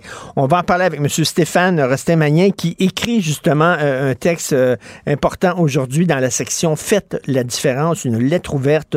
Bonjour M. Restin-Magnin. Bonjour, M. Martineau. Alors, euh, personnel de soutien scolaire des découvreurs, c'est bon, c'est qui le personnel de soutien scolaire? Ça peut être le concierge, quoi? En fait, c'est facile. Vous, vous regardez une école, vous, euh, vous enlevez les professeurs, la direction, les professionnels, tout ce qui reste, c'est le personnel de soutien. Donc, ça, ça va des éducatrices spécialisées au service de garde, en passant par le concierge, les ouvriers spécialisés, les secrétaires d'école. Il y a énormément de corps d'emploi, je ne pourrais pas tous vous les nommer. OK. Et là, on parle de bon de, d'enfants qui sont de plus en plus agressifs. Il y a un mhm. nombre record de professeurs qui ont dû prendre des absences, des congés de maladie euh, parce qu'ils étaient en burn-out, parce qu'ils étaient presque en stress post-traumatique. Et vous dites qu'il y, a vraiment une culture de l'omerta dans le milieu de l'éducation. Il ne faut pas en parler de ça. Ben, je pense que nos, euh, nos dirigeants, puis là, quand je parle de nos dirigeants, je parle pas nécessairement de nos gestionnaires au centre de service, mais plutôt au-dessus d'eux. Je pense qu'ils aiment pas, euh, ils aiment pas mal paraître. Euh, ils veulent pas que ça se sache ces choses-là. Puis souvent, quand il y a des gens qui révèlent des choses, des lanceurs d'alerte, ben, on va nous parler de de la loyauté envers l'employeur. Puis moi, j'ai envie de leur répondre, ben, qu'est-ce que vous faites de la loyauté envers les citoyens? ils ont le droit de savoir quand ça fonctionne pas bien dans un système qu'ils financent, rappelons-le. Et vous parlez justement dans votre lettre ouverte aussi, vous parlez de, blessures invisibles, c'est-à-dire, euh, bon, qu'on ne peut pas voir, euh, des traumatismes, de l'épuisement, euh, des burn-out, etc. Il y en a beaucoup? Il y en a beaucoup. En fait, ce qui est, embêtant avec les blessures invisibles, ben, leur nom le dit, c'est qu'elles ne se voient pas. Les blessures physiques, quand le personnel remplit le rapport d'incident, c'est répertorié. Les patrons le savent pose des actions. Moi, je trouve qu'il y a du monde vraiment euh, du côté de l'employeur qui sont très proactifs. Euh, mais parfois, on ne remplit pas le formulaire, parfois, on n'a pas le temps, parfois, on n'ose pas. Alors, imaginez quand c'est un traumatisme psychologique, on n'ira pas faire un formulaire euh, de CNSST pour ça. Et pourtant, le mal, il est réel, puis les gens, ils, souffrent. Et vous ajoutez à ça la surcharge de travail, qui fait que c'est encore plus difficile parce que je vous apprends rien, on manque de monde. Alors forcément, les gens tirent la langue en ce moment. Et comment on peut expliquer cette, euh, cette hausse de, de, jeunes violents? C'est quoi? Euh, est-ce que c'est parce que justement on tente d'intégrer des cas lourds, euh, des, des, jeunes qui ont des problèmes de comportement, on tente de les intégrer dans des classes régulières? Les professeurs ne sont pas formés, sont débordés, ils ont déjà plein d'enfants et ne peuvent pas vraiment dealer avec ces étudiants-là, ou ce sont des enfants rois et leurs parents les élèvent pas? J'ai envie de vous dire un peu des deux. Moi, euh, l'intégration en classe régulière, euh, quand euh, il y a le soutien nécessaire, je suis pas du tout contre ça. On a comme deux, deux problématiques. Le problème, c'est que les élèves qui ont des problèmes de comportement diagnostiqués, on a l'impression qu'ils vont un petit peu plus loin. Alors, il peut y avoir des coups, des choses comme ça. Mais ce qu'on a aussi de plus en plus, c'est dans les classes régulières, des, des jeunes qui n'ont pas de diagnostic. Pas de diagnostic signifie pas de, de financement pour du soutien et qui, eux, ont des problèmes de comportement. Et souvent, on parle des plus jeunes parce que vous le savez sûrement, en, bas âge, on ne peut pas faire un diagnostic de TDAH, euh, même de TSA, donc l'autisme. Et donc, euh, on n'a pas de service. Puis je voudrais préciser que ce pas de service-là, il se poursuit encore plus au service de garde. Au service de garde, même si vous avez quelqu'un qui vous accompagne dans la classe, au service de garde, quand la sonne cloche, vous êtes guéri. Il n'y a plus personne pour vous accompagner. S'il y a quelqu'un qui vous accompagne au service de garde, c'est votre direction est allée chercher des sous à droite, à gauche pour, pour donner du service. Mhm. Euh, puis vous parliez des enfants rois. Ben, je ne dirais peut-être pas je dire enfants rois, mais c'est vrai que depuis quelques années, il y a, il y a plusieurs incivilités. On a comme l'impression que les parents garochent un peu leur rôle d'éducation mhm. dans la cour de l'école. Puis je vous dirais que la pandémie n'a pas aidé. Là. Les parents ils sont à bout, puis on les comprend. Là. Ils ont passé deux ans d'enfer. Là, c'est rendu qu'ils ont ils doivent dealer avec l'inflation, des choses comme ça. On arrive à votre enfant est impoli à l'école. Ben, je qu'ils s'en fichent pas, mais disons que ça passe peut-être après les préoccupations du quotidien. Et euh, des enfants qui entendent leurs parents à longueur de jour euh, euh, insulter en regardant la télévision les figures d'autorité, les politiciens c'est des crosseurs, les policiers c'est des racistes, les professeurs c'est des enfants gâtés qui se plaignent la bouche pleine parce qu'ils ont deux mois de vacances par année et tout ça. Un enfant comme ça n'est pas amené à respecter l'autorité. C'est sûr, mais en même temps, je vous dirais qu'il y a quand même euh, euh, un bon travail qui se fait au niveau de la euh, de, l'école. C'est sûr que moi, je dis souvent, les parents, ils ont un bouton reset. Tout le travail que tu fais dans la journée, il suffit d'une phrase du parent pour tout défaire. Par contre, il faut pas oublier non plus qu'on a des bons parents qui nous accompagnent et qui mmh. nous aident euh, qui, qui et, je parle beaucoup d'enfants qui ont des difficultés de comportement. Là, oui, il y a des parents qui ont abandonné, euh, entre autres à cause de la pandémie, mais il y a énormément de parents des élèves handicapés ou en difficulté d'adaptation là qui sont de notre bord et qui nous soutiennent. On, en demande beaucoup à l'école. Hein. On pèle énormément euh, dans la cour de l'école. Les problèmes d'intimidation, l'école va s'en va s'en occuper. Euh, euh, les problèmes, bon, les cours d'éducation sexuelle, c'est plus aux parents d'en parler aux enfants, c'est l'école qui va s'en occuper. et on demande presque aux professeurs non seulement d'éduquer et d'instruire nos jeunes, mais des élever aussi là. Ben, de les élever, écoutez, il y a l'exemple récent du brossage de dents. Moi, ben le brossage de dents, je, suis tombé de ma chaise. Ça démontre à quel point les gens en haut sont déconnectés. Puis là, je le répète, je parle pas de nos gestionnaires de centres de services. Je veux dire, euh, il y a des gens bien dans ces gens-là. Là. J'ai beau être représentant syndical, euh, je le reconnais, mais ça démontre comment les gens en haut, là, ils sont dans une tour d'ivoire. Euh, nous, on vit des problèmes psychologiques, il y a de la violence à l'école, les élèves en grande difficulté d'apprentissage. Eux, ils sortent la brosse à dents. Voyons donc. Je veux dire, ça démontre comment ils sont déconnectés. Puis à ce propos, là, j'ai envie d'inviter les hauts fonctionnaires à venir faire du remplacement en service de garde. Euh, ceux dont le visage n'est pas connu dans les médias, ben, venez faire du remplacement, dites pas qui vous êtes, et puis euh, venez vivre une belle journée, ou alors, euh, si vous voulez venir en tant que sous-ministre, ministre, ben venez, mais sans vous annoncer, pour pas que pour voir la vraie réalité des écoles. Et je suis sûr que pendant la pandémie, les parents, soudainement, se sont rendus compte de la, la lourde charge des professeurs parce que les parents avaient deux enfants à la maison et déjà, il y avait hâte que les cours reprennent pour que les enfants retournent à l'école parce que les autres, déjà, étaient débordés avec deux enfants. Imaginez avec une classe de 28. Oui, ben effectivement, c'est un fait. Donc, il y a certains parents qui euh, tirent leur chapeau aux professeurs. Puis là, vous parlez de la pandémie. J'ai quand même envie de souligner, euh, parce que je représente le personnel de soutien, que le, du, dès le jour 1 de la pandémie, le personnel de soutien a été euh, au front. Euh, les éducatrices en service de garde d'urgence, les concierges, les secrétaires d'école, bon, je ne les nommerai pas tous. C'est vrai qu'on a été très déçus du manque de reconnaissance qu'on a eu. On mmh. n'enlève rien à nos collègues professeurs, on mmh. travaille main dans la main, mais on aurait aimé recevoir un peu de reconnaissance. C'est ça, c'est aussi important aussi le, les, les, gens de soutien, le personnel de soutien que les profs. Euh, veut dire, si, si on dit à nos enfants, il faut que tu respectes ton prof, ben il faut que tu respectes aussi euh, les gens qui travaillent euh, au personnel de soutien. Tout à fait. Et euh, Monsieur Rostin euh, Magnin, euh, vous parlez d'une culture de l'omerta. Euh, en même temps, bon, vous n'êtes pas sans savoir qu'il pénurie de main-d'œuvre partout. Et j'imagine même dans votre secteur personnel de soutien, il doit avoir une pénurie de main-d'œuvre. Si on n'arrête pas de dire qu'il y a des problèmes, que c'est difficile, que les enfants sont violents et tout ça, veut dire, il y a des jeunes qui vont nous écouter en disant Moi, ça me tente pas, pas en tout d'aller là comme job plus tard. Là.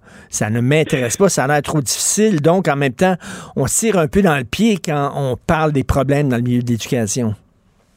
Ben, vous n'avez pas complètement tort. Par contre, ce que je vous répondrai, c'est qu'il faut les nommer, ces problèmes-là. Si on fait semblant qu'ils n'existent pas, on les réglera pas. Deuxièmement, moi, euh, je travaille dans le milieu de l'éducation depuis 12-13 euh, ans, puis euh, il faut être passionné. C'est un métier passionnant, c'est très intéressant ce qui arrive.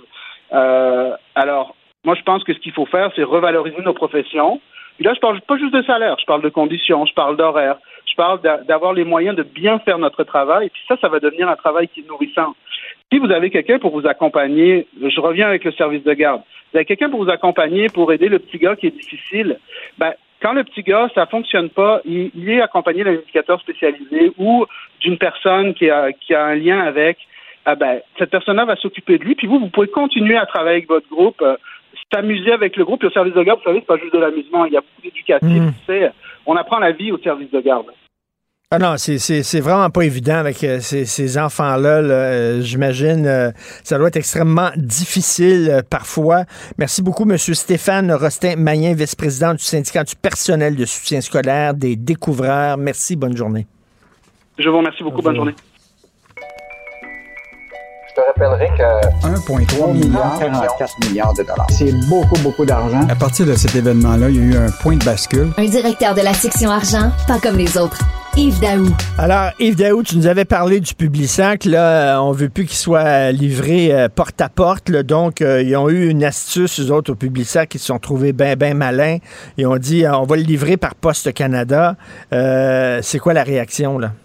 Richard, c'est l'astuce de Transcontinental qui vise à utiliser Poste Canada pour distribuer le, le Publisac. ça a l'air que ça ne passera pas comme une lettre à la poste.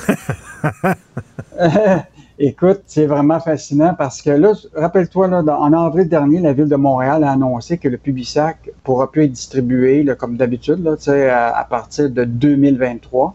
Euh, puis c'est seulement ceux qui vont en faire la demande qui vont pouvoir le, recevoir. Et là, euh, Transcontinental qui est vraiment pas content de cette mesure-là. Euh, donc, euh, regardez un astuce, c'est que la Société des Postes Canada n'est pas assujettie à la réglementation municipale. Donc, ils ont décidé de faire un, une entente. Ils essaient de faire une entente avec euh, le, Post Canada pour distribuer un nouveau type de Publisac, qui est une espèce de comme un journal avec des encarts à l'intérieur. OK. Et là, imagine-toi que le test euh, pour, euh, pour ça doit se faire lundi prochain dans deux stations, là, installation à Snowdon et à Chabanel. Puis ces deux bureaux de poste-là, qui, seraient comme l'expérience, bien là, le syndicat euh, va mettre un grief pour empêcher que ça arrive parce qu'ils vont avoir une surcharge dans leur sac. Parce qu'actuellement, ils disent que présentement, là, quand le poids des dimensions d'un sac, d'un facteur, pourrait contenir jusqu'à un maximum de 79 circulaires sans avoir même une seule lettre postale de, papier. Et donc, là, ils disent... Ça, va être trop lourd? Ben oui. Puis là, le problème, c'est qu'ils vont devoir se ravitailler au bureau de poste pour venir euh, systématiquement. Donc, euh, ben là, évidemment, il, euh, il s'oppose à ce projet-là. Et là, il demande euh, à Post Canada d'installer ce qu'on appelle des boîtes à relais qui seraient installées un peu partout. Mais toute la logique autour de ça, Richard, c'est que tu as une réglementation qui est faite par les villes, puis tu as une compagnie comme Transcontinental qui veut contourner ça en passant par Post Canada. Puis Post Canada, actuellement, je pense que c'est un élément important, là, ça, c'est une société d'État qui, depuis des années, ne fait que des déficits. Écoute, la société a enregistré une perte avant impôt de 160 millions de dollars au deuxième trimestre de 2022. Fait que tu imagines-tu qu'il y a moins de courriers? Tu sais, toi, quand est-ce la dernière fois que tu as envoyé une lettre à, ta mère ou à eh ton père? Ça, donne même, moi, je me rappelle pas d'avoir été dans un bureau de poste ou d'envoyer une lettre. Je me rappelle même plus c'est quoi un timbre. l'idée, c'est que Post Canada est devenu comme une courroie de transmission de public-postage. Et donc, euh, là, eux autres, ils sont prêts à accepter toutes sortes de deals pour rentabiliser leur, leur affaire. Puis Transcontinental, ben, trouve une occasion peut-être de faire distribuer des affaires. Euh, ben oui, mais justement, les syndicats sont pas contents. Moi, je dirais aux syndicats, c'est parce que si à un moment donné, vous livrez plus de lettres parce que les gens n'en écrivent plus, et si vous ne voulez plus euh, livrer le, le, nouveau Publisac, ben vous allez perdre vos jobs. On va avoir besoin de moins de postiers. Ben, tu sais, la, société d'État, le Post Canada, ça fait longtemps, tu sais, où en, en Grande-Bretagne, il y a eu une privatisation à une époque. Là, présentement, là, ils ont quand même acheté Pearl Later, ça fait partie actuellement de Post Canada. Donc, ils ont mm. comme une division de, de, livraison. Mais tu as quand même des gros joueurs là-dedans. Là, tu as UPS, tu as, des gros joueurs qui font ça. Et là, la réalité, c'est que si on perd des millions dans cette société d'État-là depuis des années, euh, ben écoute, il faudra commencer à regarder ça. Mais ce qui est encore plus intéressant, c'est Transcontinental, une entreprise privée qui profite probablement du, vide juridique pour redistribuer le Publisac autrement en utilisant Post Canada qui, lui, probablement veut accepter de ce deal-là. Donc, Transcontinental va avoir peut-être un bon prix pour livrer ça, alors que les gens ne le veulent pas nécessairement. Puis là, ben, Post Canada, ben, eux autres qui perdent des millions, euh, ben, ils sont prêts à faire un, deal avec Transcontinental. Est-ce que ça va vraiment être très lourd aussi de, la chicane de syndicats? Je vais en parler, tiens, à Benoît Dutrisac, qui a été facteur, lui. T'imagines-tu Benoît Dutrisac en culotte courte en train de se faire courir après par un chien en livrant des lettres? En tout cas, il a, été facteur un bout de temps, j'en parlerai. Mais euh, donc, ils sont, ils sont tannés, ils trouvent que c'est trop lourd. il faudrait pas qu'ils soient soldats parce que je veux dire, ils doivent se promener avec 200 euh, livres de matériel le dos. Euh, les travailleurs euh, étrangers temporaires. C'est à qui la faute? On sait que ça brette, on sait que ça brette. Le provincial dit que c'est la faute au fédéral, le fédéral dit que c'est la faute au provincial. Christy, c'est où que ça brette? Écoute, Richard, même moi, là, avec le journaliste, on est en train d'en ah perdre notre, euh, notre langage. Ben Écoute, là, il y a toutes sortes de programmes. Le programme auquel on fait référence ce matin, c'est le programme des travailleurs étrangers temporaires. Parce que tu sais qu'actuellement, tu as les, les, travailleurs spécialisés qui veulent venir vivre au Canada puis au Québec, qui sont spécialisés, on les veut, puis on, il y a tout un processus pour faire en sorte qu'ils viennent résidents permanents, euh, puis citoyens canadiens, et là, on va les garder ici. Là, ça, c'est une autre dimension du programme. Là, on parle spécifiquement là, du besoin urgent qu'on a d'avoir des travailleurs rapidement pour couvrir nos besoins de postes vacants. Et là, là tu as cinq étapes la première étape, tu as le programme, tu as l'employeur qui fait la demande à Ottawa. Après ça, le Québec, lui, a fait son choix du candidat. Après ça, tu as l'étape de la certification d'acceptation du Québec pour savoir si on veut l'accepter, s'il parle français, s'il a les valeurs du Québec, etc.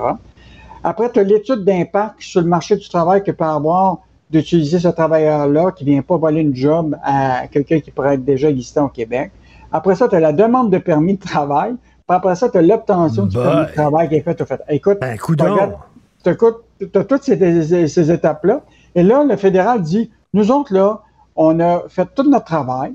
Euh, on a 84% de tous les dossiers qui sont analysés. Maintenant, c'est en attente d'évaluation par Québec. Là, Québec, il dit, nous autres, nous autres, on attend après le fédéral. Écoute, c'est la bordel. Mais ce qui est intéressant, un des, euh, des, des, des, courtiers en immigration qui nous a parlé, puis là, ça, va te rappeler quelque chose. Il dit Nous recevons par courriel rapidement du Service Canada l'information, mais on attend toujours plusieurs jours pour le Québec qui utilise encore le fax. Le fax Puis rappelle-toi, dans le secteur de la santé, à un moment, il y avait eu cet enjeu-là qu'encore dans le secteur des, euh, du ministère de la Santé, on utilisait encore des télécopieurs pour recevoir des rapports. Euh, et, donc, euh, je pense qu'il y a encore là, tout un débroussaillage à faire entre Québec et Ottawa. Et ceux qui sont pris dans la souricière, c'est ces travailleurs-là, puis ces employeurs-là qui attendent pour des travailleurs rapidement et qui ont dépensé, des, employeurs payent des fois 10 000 hein, pour être capables d'aller chercher ces travailleurs-là, puis se retrouvent avec des temps d'attente incroyables. Euh, donc, euh, mais il faut quand même rappeler là, hein, que tous les gens qui utilisent ce programme-là, il y a eu un bond de 41% de demandes. Donc, euh, tu sais, à cause du fait que pendant la pandémie, tu sais, on a réduit un peu, euh, mais là, tout est reparti, la machine est. Euh, et donc, quand tu as une augmentation de 40 des, des demandes, ben, peut-être que la machine ne suit pas ni au fédéral, ni au provincial. Mais quel cafouillage et quelle euh, lourdeur bureaucratique. On a parlé de, la, gang de Saint-Jérôme, les 48 euh, condos qui étaient en mauvais état, les gens qui ont peur de se retrouver dans la rue. Alors, ils se tournent vers leurs élus locaux, c'est-à-dire les conseillers municipaux de Saint-Jérôme, aussi euh, les députés de Saint-Jérôme, en disant aidez-nous. Qu'est-ce qui arrive avec eux? Écoute, actuellement, rien. ils sont encore sans réponse. Euh, tout le monde se lance la balle. Tu sais, euh, euh, donc, autant le maire, même Yuri Chassin, c'est qui est le député caquiste ben là-bas, il dit on est bien, on a de l'empathie, puis tout ça, mais ça relève du domaine privé, etc. Donc, personne ne va prendre cet enjeu-là sérieusement. Mais ce qui est intéressant, Richard, et tu liras ça dans l'article, il y a un avocat qui est spécialisé, qui s'appelle Yves Jolicoeur, là, qui est spécialisé justement dans toute la question des, euh, de la copropriété, qui en fait, il est, qui est le fondateur du regroupement des gestionnaires et copropriétaires du Québec. Là. il dit le contrôle de la qualité dans la construction résidentielle, c'est pas obligatoire au, Québec. Il n'y a pas de loi pour ça. Hmm. Et donc, ça, il dit, là, il faudrait que ça soit imposé parce qu'on va se retrouver bientôt là, que s'il n'y a pas d'inspection lors de la construction, là, écoute, tu vas te retrouver, pas juste ce condo-là à Saint-Jérôme, mais tu vas te retrouver avec plein de condos partout parce que là, on les construit à une vitesse incroyable. Puis à chaque étape, il n'y a pas d'inspection. Et euh, donc, lui, il dit qu'à un moment, ça va être à l'État qui va être imputable de ça parce qu'il va devoir dégager, tu comprends-tu, de l'argent pour s'assurer que ces gens-là, tu sais, qui, qui vont être potentiellement se retrouver à la rue, sont pas, euh, sont pas dédommagés. Et je t'invite, Richard, à lire la chronique de, Richard, de Stéphane Desjardins ce matin, qui, tu sais, bon, au-delà d'attendre tout le temps après le gouvernement, là, tous ceux qui sont copropriétaires, là, une chose qui va être importante, c'est que tu vas exiger avant d'acheter, là, assure-toi là, que tu as eu un rapport sur la qualité de construction effectuée par un architecte, ben de ton, puis ton ingénieur de ton, ton appartement ou ton, ton condo. Là. Première mesure à prendre de, de, faire ça. Mais attends-toi à payer des cotisations spéciales justement pour couvrir les factures de ces études-là qui vont arriver. Donc, euh, et, donc, je te, moi, je te donne un exemple. Moi-même, qui est copropriétaire, justement, on avait une rencontre hier. Et là, ça va nous coûter 785 dollars pour faire une analyse, s'assurer que la brique est bien en, en, bon état, que les fondations sont correctes. Parce que là, tu es obligé, avec la nouvelle mousse à copropriété, de t'assurer d'avoir un calendrier, un carnet d'entretien annuel. Mmh. Donc, euh, qui est mmh. sur 5 ans, 6 ans. Donc, il y a toutes sortes de démarches là, quand tu es copropriétaire là, à respecter. Et euh, Stéphane Desjardins, ce matin, là, dans sa chronique, là, expose ça très concret là, en termes de, de, solutions pour euh, les copropriétaires. écoute, tu parles de ta rencontre euh, annuelle des copropriétaires de condos. C'était la semaine dernière, nous autres, OK? J'habite, moi, sur une unité de condo. C'était la semaine passée, la rencontre annuelle. On te demande une fois par année de rencontrer les gens qui s'occupent de l'unité, puis qui te mettent à jour, puis tout ça. Il y a des gens qui se pointent même pas. Tu sais, quand on parle de vivre ensemble, puis tout ça, dans la société, il y a des gens qui s'en sacent, ils se pointent même pas, donc ils connaissent pas les règlements, ils savent pas où c'est qu'on en est avec notre budget, ils s'en balancent. Mais là, ce qui va être euh, avec la loi, là, actuellement, qui, est, déjà en, vigueur, c'est toute la question des fonds de prévoyance. Donc, euh, quand ils vont s'apercevoir que leur fonds de prévoyance, mettons qu'ils déposaient 250 par, euh, par mois, ils vont être obligés d'en mettre 500 ou 600. Là. Ben tu vas voir qu'ils vont se présenter à la réunion. ah ben c'est ça. Quand ça va pas, ils vont chialer en tabarnouche. Mais tu sais, quand c'est le temps de voter, de prendre des décisions, tu dis, ben non, me déplace pas une fois par année, maudit bordel. Merci Yves Daou. Salut. À demain. Bye Martineau, il n'y a pas le temps pour la controverse. Il a jamais coulé l'eau sous les ponts. C'est lui qui la verse. Vous écoutez Martino Cube, Radio. Je passe donc un message C'est les services secrets. à un espion à la retraite Personnel non grata.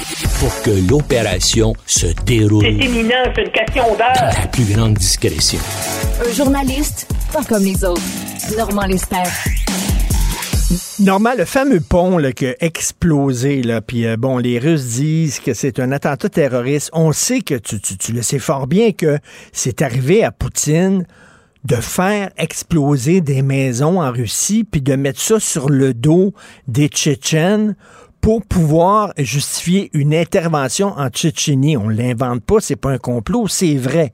Donc, est-ce que est-ce que c'est encore ça? Est-ce que, est-ce que ça serait possible que ce serait les Russes qui euh, soient responsables de la destruction du pont pour pouvoir justifier une intervention encore plus musclée en Ukraine?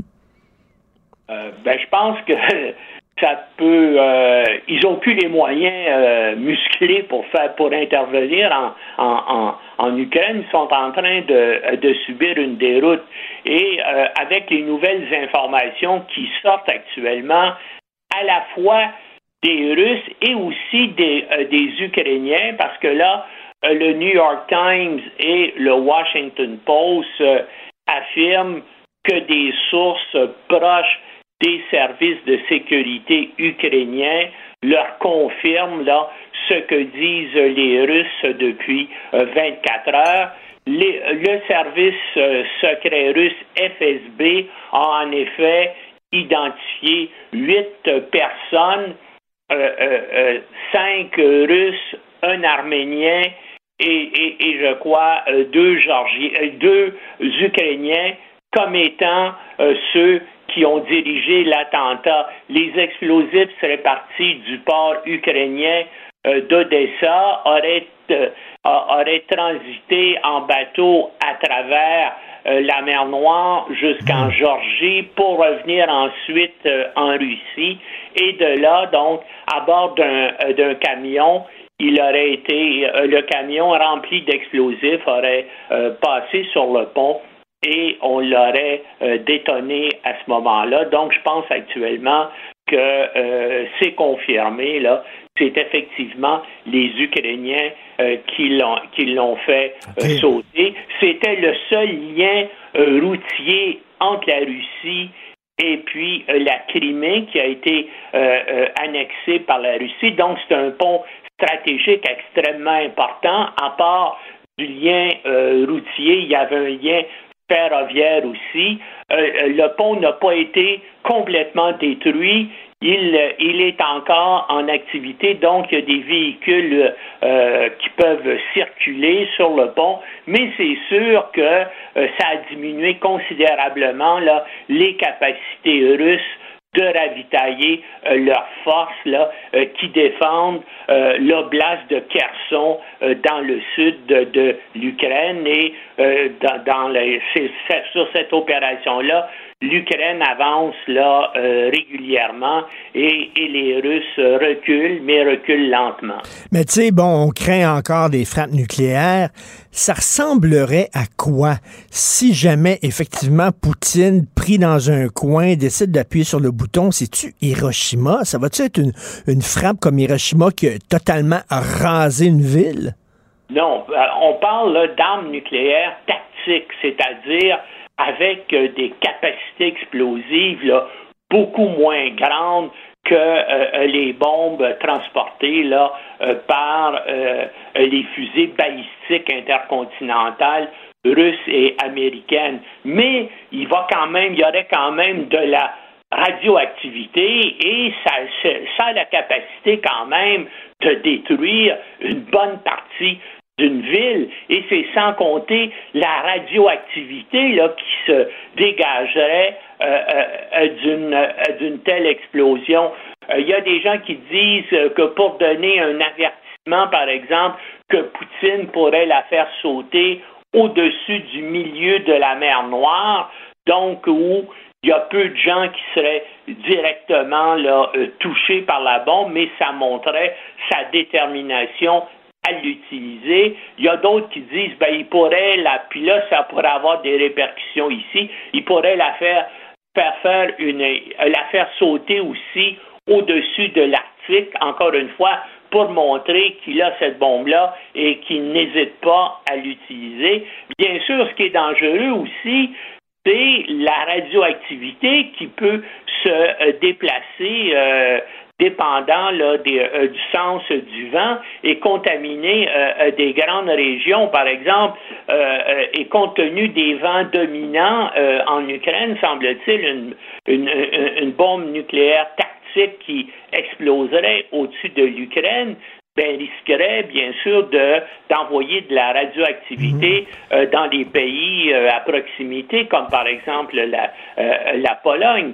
Mais qu'est-ce que tu veux, l'armée russe là est, est, au, est au seuil de de l'effondrement et les Ukrainiens et, et, c'est particulièrement le cas dans le sud de, l'Ukraine, là, près de la, la, ville occupée par les Russes qui s'appelle Erson ou Kherson, et, c'est là que, dans le fond, l'avenir va se jouer et puis que Poutine pourrait encore euh, prendre la décision d'utiliser une de ces armes-là. En tout cas, on voit qu'il ne craint pas, là, même il veut, en représailles, attaquer des civils. Regarde tous les missiles qu'il a envoyés depuis deux jours en représailles contre euh, euh, l'attentat sur le pont euh, de Crimée, là, hein, il visait essentiellement des, euh, des objectifs civils pour terroriser les Ukrainiens.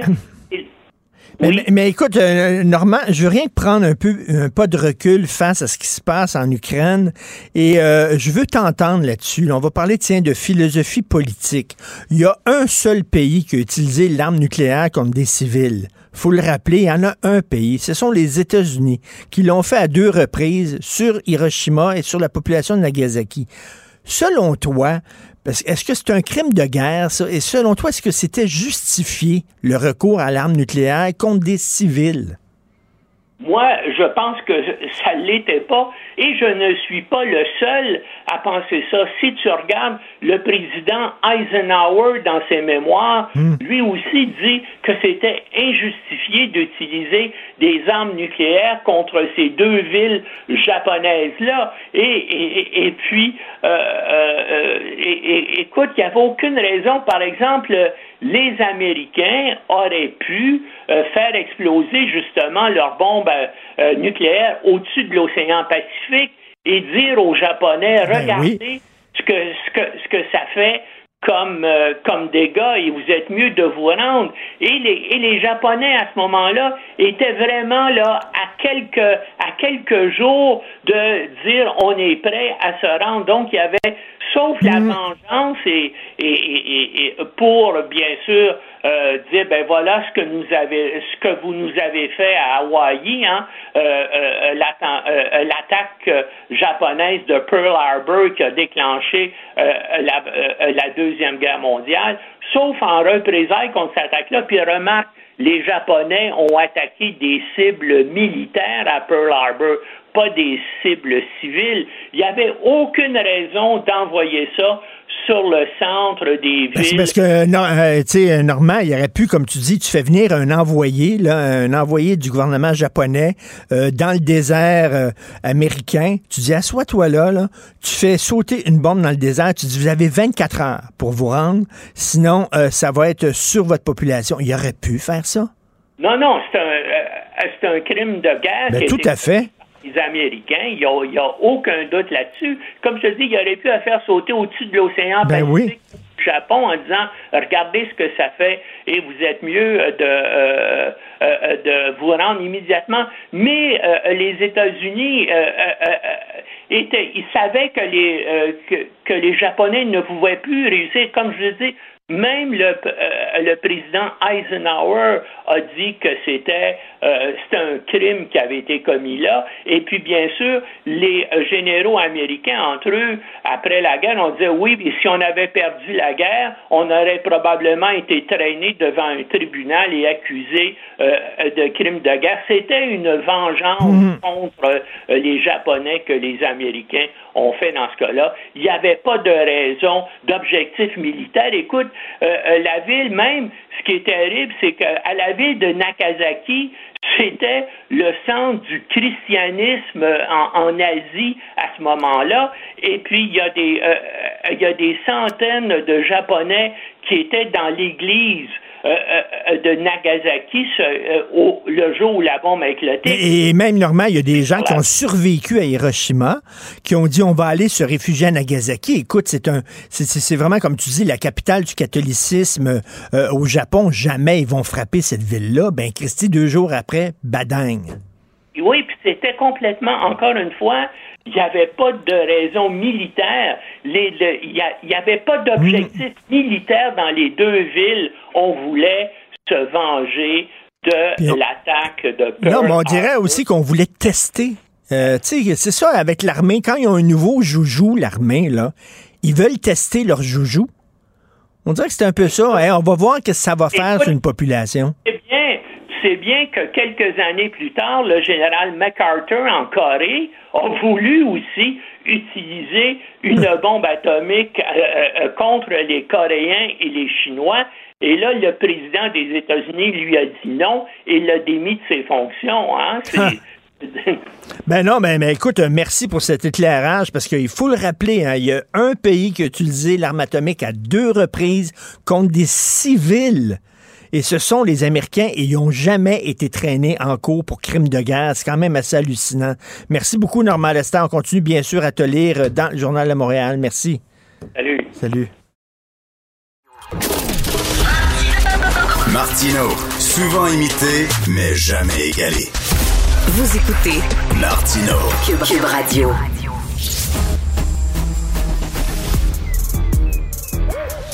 Mathieu Bocoté. Il représente un segment très important de l'opinion publique. Richard Martineau. Tu vis sur quelle planète? La rencontre. Je regarde ça et là, je me dis, mais c'est de la comédie. C'est hallucinant. La rencontre. Bocoté. Martineau.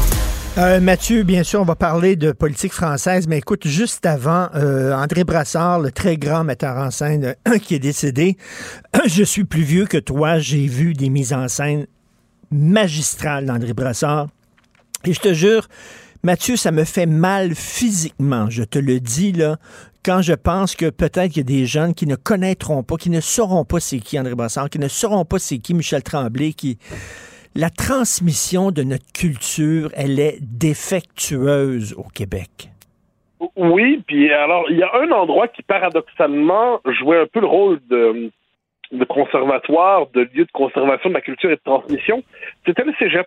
C'est-à-dire, quand on se rendait au cégep, il y avait des cours de littérature euh, française, québécoise et tout ça. Et souvent, les, la culture québécoise était préservée, transmise, entretenue. Euh, mais c'est de moins en moins le cas, cela dit. Et c'est, j'ai quelquefois l'impression, mais je le dis avec une immense tristesse, que la culture québécoise, issue globalement des années 60, pas l'antérieure, qui n'était pas sans valeur, mais elle est autre chose, elle était portée sur une génération, deux générations, trois peut-être, et là, elle s'étiole et on voit ces grands noms disparaître et on se demande qui hérite exactement de cet élan créateur, qui veut se le réapproprier. Je ne dis pas qu'il n'y en a pas, je dis qu'on ne voit pas spontanément, on n'identifie pas les héritiers des grands qui nous quittent aujourd'hui, et il y a une véritable tristesse là-dedans. Mais tout à fait. Les belles-sœurs, la création des belles-sœurs. Mario Girard de la presse a publié un très beau livre sur, euh, sur la création des belles-sœurs. Euh, les gens ne savent pas qu'avant, au théâtre québécois, on parlait à la française et tout ça, avec la bouche comme ça, et là est arrivé Brassard et Tremblay, et soudainement, les Québécois se sont reconnus sur scène. Ça a été un geste d'affirmation nationale magistral, hyper important, et ça, ça- on, va l'oublier. On va l'oublier. Oui, mais tu vois, c'est particulier, c'est que ça, ça correspond, euh, Michel Tremblay, par exemple, ça correspond à un moment de notre histoire où on avait besoin de se réapproprier, justement, ce parler populaire. Euh, et je dirais que c'est un moment, c'est-à-dire, aujourd'hui, vouloir exprimer l'authenticité québécoise, ça prendrait plus la même forme. Mais il y a eu un moment dans l'histoire où on a dû trouver notre propre forme culturelle. On a dû, on a dû s'entendre, on, on voulait s'entendre à la télévision, on voulait s'entendre à la radio, on voulait s'entendre. sur- Et ça, c'est important. Puis il y a différents moments qui correspondent à ça. Et je pense qu'aujourd'hui, sur un tout autre registre, parce que les enjeux ne sont plus les mêmes, on a aussi besoin, je crois, de se réapproprier. On a besoin de s'entendre à nouveau. On a besoin, lorsqu'on s'intéresse aux œuvres, à la télévision, à la radio, à la littérature, d'entendre autre chose que l'écho déformé d'un empire lointain, ou plus ou moins lointain, en fait, d'un empire proche. Euh, euh, on a besoin de se retrouver soi-même. Mais c'est comme si on était exilé quelquefois culturellement à notre propre pays, et c'est le doute qui revient en boucle, c'est le doute sur notre propre légitimité. Donc, on, d'abord, il y a une forme de mépris pour, euh, avant qu'il y ait l'enthousiasme, pour, euh, pour trembler, pour d'autres. Comme si quand la culture québécoise arrive dans sa je dirais, dans son authenticité rugueuse, on a tendance à s'en méfier. Or, c'était un moment créateur exceptionnel, et d'autres moments, euh, on peut il y en a d'autres, hein, on pourrait en nommer d'autres. Ce que je me demande, c'est aujourd'hui, est-ce qu'on n'est pas devant la nécessité d'un nouveau moment comme celui-là, mais ça se décrète pas. On peut le souhaiter, on peut le désirer, on peut l'appeler, mais euh, personne ne fait surgir le créateur qui a la capacité de, de donner un nouveau, créer une nouvelle époque d'un coup dans la conscience culturelle d'un peuple. On peut l'espérer, mais on ne peut pas le décréter. Et notre télé publique abdique. Ce soir, là, tiens, ce soir, Radio-Canada Télé-Québec devrait présenter justement, là, parce qu'il y a eu des captations, il y a eu des, des mises en scène de Brassard ou de pièces de Tremblay, qui, ça existe, là, et ça devrait être diffusé ce soir. Ils ont abdiqué ce rôle-là, malheureusement. Écoute, je veux à tout prix euh, t'entendre sur ce qui se passe en France, euh, euh, des personnalités de la gauche qui sont euh, accusés, euh, il y a des allégations euh, d'agression sexuelle. Comment la gauche réagit quand ce sont des gens de leur camp qui sont soudainement victimes de ces, cette chasse aux sorcières ou ces allégations-là? Alors, ça fait quelques mois que ça traîne dans le débat public et ça nous montre tout l'effet d'amalgame assez étrange. Comme, ce qu'on ce qu'on nous dit depuis quelques années, c'est sous le concept de violence sexuelle et sexiste, par exemple, on va nous dire que il faut penser l'ensemble, le continuum de la violence, du patriarcat, qu'il s'agisse du regard exagéré, euh, de la drague lourde, de l'insistance euh, ou du harcèlement ou du viol, tout ça appartiendrait à un même univers qu'il faudrait euh, condamner dans son principe même. Au-delà, serait des, des nuances entre les uns et les autres. Et là, ce qu'on voit, c'est que plusieurs figures importantes de la gauche, Éric Coquerel, qui est le président de la Commission des finances, euh, qui vient de la France insoumise, à la président de la Commission des finances à l'Assemblée nationale, Julien Bayou, qui était le patron des Verts jusqu'à tout récemment, Adrien Quatennens, considéré par plusieurs comme l'héritier le plus doué de Jean-Luc Mélenchon, eh bien, plusieurs sont tombés justement dans des histoires qui euh, montrent les, je dirais, les limites de la théorie à laquelle ils adhèrent. Donc, je donne trois exemples. Adrien Quatennens a été...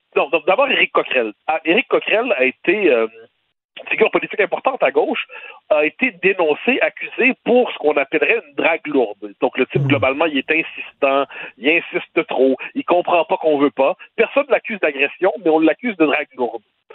Si un tel jugement tombe sur un homme politique marqué à droite, entre guillemets, eh bien, immédiatement, on dit, ah ben, c'est sur le continuum du viol et il faut véritablement condamner sans le moindre doute.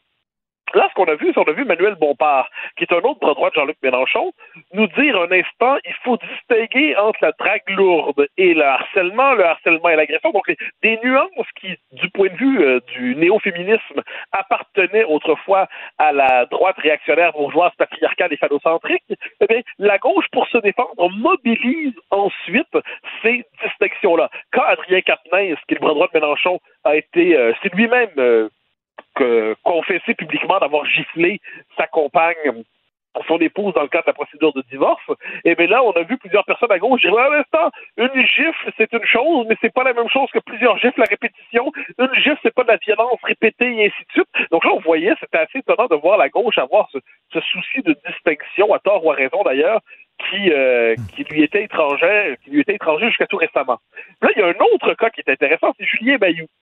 Julien Bayou, lui, a été dénoncé publiquement par Sandrine Rousseau, qui est euh, une forme de, de Robespierre euh, du néo-féminisme contemporain. Et lui, on l'a accusé d'avoir brisé moralement sa compagne. Parce que la rupture a été difficile, puis globalement, il s'est probablement comporté comme un, comme un malotru. Mmh. Mais il n'y a jamais de violence physique, il n'y a rien de tout ça. Et là, il a été jeté sur la place publique. Plusieurs ont dit, vous devez démissionner.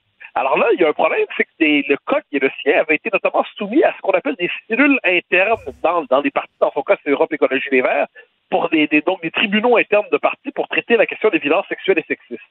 Mais puisqu'on est aujourd'hui dans un univers où il faut préserver la victime supposée, jusqu'à ce qu'on ait la preuve, eh bien, il a dû se faire virer sans jamais savoir de quoi on l'accusait. Donc là, il a dû quitter, mais il savait pas ce qu'on lui reprochait. Sinon, d'avoir brisé moralement une ex-compagne, ça s'était mal terminé.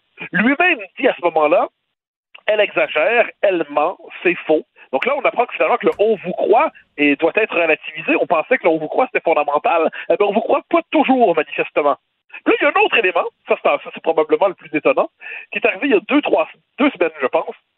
On a appris à la une de Libé, donc Libé c'est Libération, euh, le journal de gauche, on a appris que depuis trois ans environ, il y avait, ou trois ans environ, il y avait un comité de Louvre Alpha, c'est le nom que se sont donné, les Louvre Alpha, mhm. qui est un comité informel dans la dans Europe Écologie des Verts, donc qui n'était pas la cellule officielle de traitement des violences sexuelles, qui avait décidé de surveiller la vie intime de Julien Bayou pour voir dans quelle mesure sa vie sexuelle et intime était conforme aux exigences de la morale néo-féministe. Et euh, on, disait dans quelle mesure c'est sa vie privée est conforme aux exigences nouvelles. Et là, on, euh, on le surveillait. Il se savait surveiller d'ailleurs. Il se savait surveiller par ce comité qui approchait ses nouvelles compagnes en disant attention, voilà, il est surveillé. Puis on disait oui, mais est-ce qu'il a fait quelque chose de mal? Non, mais il abuse de son euh, son charisme pour séduire de jeunes femmes qui, euh, qui sont impressionnés par son autorité, son statut, son charisme, et ensuite, ben, il couche avec elle, puis il passe à autre chose, ce qu'on appellerait autrefois un, un, goujat, c'est quelqu'un qui, qui manifestement, c'est quelqu'un qui a, qui a pas un code moral très élevé, mais pour l'instant, ça faisait pas partie du droit. Or, ce qu'on considère, c'est que désormais, de tels comportements doivent être, puis quand ça se termine mal avec une femme ou avec un homme, ou aujourd'hui c'est possible, ben, pour certains, ça devrait justement se retrouver dans la commission du parti pour voir s'il s'est comporté de manière adéquate au moment de la rupture. Et ce qui est encore plus drôle, c'est que là, on a vu, par exemple, une Sandrine Rousseau dire tant tant qu'on n'aura pas un encadrement juridique de tel comportement, donc en gros comment on comment on rompt nos relations amoureuses, euh, eh bien les femmes vont faire justice elles-mêmes et vont devoir prendre en charge leur défense au nom de la sororité. Donc globalement, je te résume le tout. Cinq ans plus tard, la révolution MeToo explose, ou implose en fait, dans la gauche française, qui s'en était d'abord revendiquée et qui était d'une d'une grande intransigeance dans l'application de cette révolution quand ça concernait d'autres que les siens. Et là, maintenant que ça explose, des cas qui par ailleurs n'ont pas grand-chose en commun, comme je te dis, entre une gifle d'un côté un type qui euh, qui drague puis qui comprend pas qu'il ne plaît pas de l'autre. Et puis un type qui euh, était dans des relations parfaitement légitimes mais, par ailleurs ça s'est mal terminé puis la fille s'est sentie brisée puis trahie puis elle dit je vais te détruire. C'est un peu ce qui est arrivé avec le code Payou. Ah t'en as pas fini avec moi je vais te détruire et ainsi de suite. Mais tout ça ça rentre dans la même catégorie de violence sexuelle et sexiste auquel on devait adhérer officiellement. Et là on constate aujourd'hui qu'il y a un effet d'amalgame étrange entre des comportements qui avaient peu de choses à voir entre eux finalement ce qui ne veut pas dire qu'on les juge pas moralement mais finalement, l'idéologie s'invite dans la chambre à coucher. Mais c'est lorsque euh, quelqu'un de droite est frappé par ce genre, euh, visé par ce genre d'allégation-là, la gauche euh, veut sa tête et c'est épouvantable et tout ça.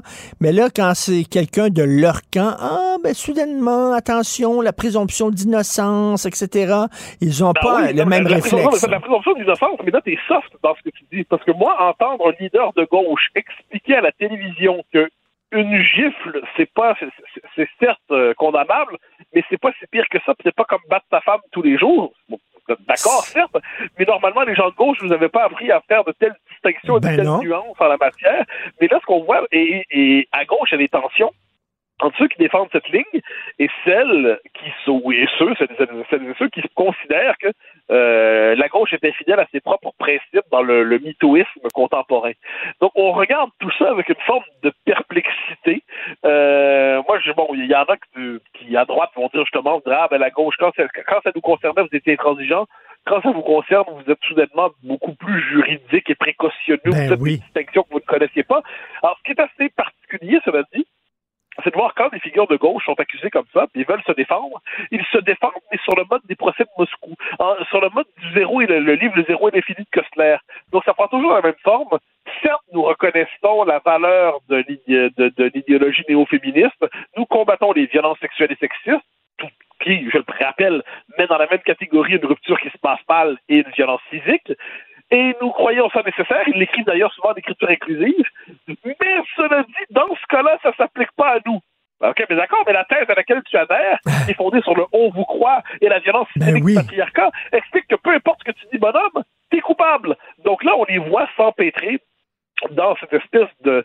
Donc, ils se savent quelquefois, ouais, tu vois, ils se disent innocents, mais ils plaident sinon coupables, à tout moins semi-coupables ou quart coupables, tout en demandant qu'on leur pardonne, ou alors ils disent qu'ils n'ont rien fait, qui ne veut pas dire que celles qui leur reprochent des choses ont tort de le leur reprocher. C'est un univers parallèle, et on regarde ça, moi, j'ai dit à la blague, dans une de mes à CNews où je parlais de ça, j'ai dit que, parce que le, Julien Bayou dont je parlais, celui qui était espionné pendant trois ans, surveillé par le comité néo-féministe euh, euh, officieux, les, les Louves Alpha dans son parti.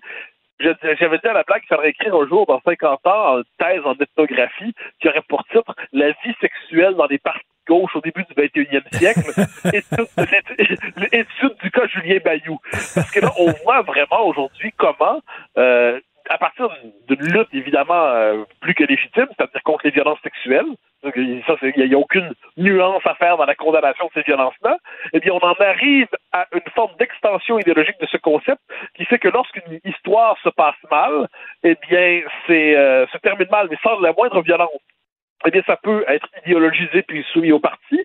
Puis ça peut aller, ça c'est encore mieux, ça veut dire, on a cette, dans, cette logique, eh bien, on nous dit qu'en dernière instance, euh, quelquefois, euh, sous l'effet d'hypnose ou d'emprise, eh bien, quelquefois, quelqu'un peut avoir donné son consentement en temps réel, mais une forme de retrait du consentement a posteriori parce qu'il ne savait pas qu'il était aliéné au moment des rapports. On se dit, mais là, on voit les, les effets pervers d'un mouvement qu'on pouvait, dont on pouvait célébrer telle, telle, telle dimension, et qui se retourne contre ceux qui en furent les militants les moins nuancés. Mais écoute, la, la vague MeToo euh, frappe fort. Hein? Euh, Nicolas Hulot, euh, ancien ministre de la Transition écologique sous Macron, figure extrêmement connue et très appréciée des Français, là, qui est un militant vert, un animateur à la télévision. Il y a des allégations aussi de- d'agressions sexuelles graves. PPDA, Patrice Patrick Poivre d'Arvor aussi. Ça frappe fort. Là. Oui, bien encore une fois, ce qui, est nécessaire là-dedans, c'est ce que c'est, oui, c'est tout fait raison de dire, ça frappe fort, ça frappe différents milieux d'ailleurs. Et là, c'est toujours l'idée, bon, il faut distinguer entre euh, bon l'agression, évidemment, euh, ou alors euh, d'autres cas qui sont justement des histoires qui se terminent mal, les nuances entre ça. Et là, pas pour relativiser les uns ou les autres, mais simplement pour se dire que sur le plan juridique, certaines actions rentrent tombent sous le coup du droit, d'autres tombent sous le coup de la morale probablement, mais pas du droit. Et puis on cherche à, à, à je dirais, à faire euh, les distinctions nécessaires. Mais ce que je vois, c'est qu'une partie de la gauche ne se contente pas de faire les distinctions nécessaires, mais se permet même de relativiser, euh, comme par exemple la question de la gifle. Pour, pour moi, c'est pas banal une gifle, là. de frapper quelqu'un ben oui. quelque chose. Là. Et là, euh, et là, soudainement, on relativise. Jean-Luc Mélenchon, hein, le, le, le, le, le fidèle Castro en quelque sorte de la gauche française contemporaine, euh, ça c'était assez fascinant, il semble nous dire euh, bravo à Adrien Quatennens, celui qui a giflé, en disant il sait, il a pris pour, sur lui la responsabilité de la gifle sans nuance, ben, j'espère, c'est quand même lui qui a, donné le coup, et euh, il sent, euh, il prend ses responsabilités, bravo en gros pour son courage. Là, les gens disent, ouais, vous êtes certain que vous n'êtes pas en train de mélanger les choses, cher Jean-Luc? Donc, c'est une, scène un peu étrange. C'est euh, guerre civile à chaos choral, mais c'est guerre civile, en fait, à, la France insoumise, à Europe Écologie des Verts et dans les différents partis de gauche qui, euh, pour reprendre la formule d'un autre, eh ben, ce qu'on voit en ce moment, c'est le curé au bordel. et euh, rapidement, 30 secondes, écoute, euh, Valérie Plante qui a tweeté pour souhaiter bonne action de grâce dans les deux langues. Bah, c'est toujours, j'allais dire, c'est toujours mieux que son ancien discours où elle l'avait fait juste en anglais. Mais euh, non, non, c'est inacceptable. C'est inacceptable. C'est-à-dire, Montréal, dans les faits, se vit désormais comme une ville bilingue. Son, Mm. son, L'administration actuelle se représente Montréal comme une ville bilingue et rien n'est fait pour renverser cette tendance à la bilinguisation qui est donc une anglicisation. Tout simplement. On perd la métropole et c'est un peu ce que je, dont je parlais dans, sur un autre registre dans mon texte dans le, dans le journal de Montréal ce matin. Plusieurs constatent que, constatent que Montréal est perdu. C'est juste Montréal est perdu. Moi, je suis pas de ceux-là. Je pense qu'on doit se battre pour faire en sorte que Montréal demeure une ville de langue et de culture française avec le français comme langue commune. Mais pour que cette bataille se mène, il faudrait que les autorités s'en mêlent aussi. Ben oui, tout à fait. Alors, euh, un texte à lire. Merci beaucoup. Bonne journée, Mathieu Bocoté. Salut. Bonne journée. Bye bye. Si l'actualité était un vase brisé, ce serait lui qui recollerait les morceaux. Martino. Le choix des connaisseurs. Alors, on sait que le directeur général de Hockey Canada et les membres du conseil d'administration ont démissionné en bloc. Il y a des commanditaires même qui ont laissé tomber euh, totalement l'organisme. Est-ce que c'est la fin de cet organisme-là? Est-ce que cet organisme-là va pouvoir survivre à ce scandale? On va parler avec Luc Dupont, que vous connaissez bien, professeur au département de communication de l'Université d'Ottawa. Luc, bonjour. Bonjour, Richard. Est-ce qu'ils ont le droit à une deuxième chance euh, maintenant qu'ils ont fait le ménage et tout ça? Est-ce qu'il y a des commanditaires qui vont dire, mais nous autres, on, on est prêt à passer l'éponge puis à réembarquer avec Hockey Canada ou bien leur chien est mort? À court terme, ça va être difficile, pour ne pas dire très difficile. Éventuellement, bon, il va y avoir une traversée du désert à partir du moment où il y aura une nouvelle équipe. On a évoqué d'ailleurs sur les médias sociaux ce matin Mme Sauvageau, qui pourrait prendre la tête de l'organisme. Ce serait déjà donc un, un, premier choix, euh, une première très très bonne idée dans les circonstances.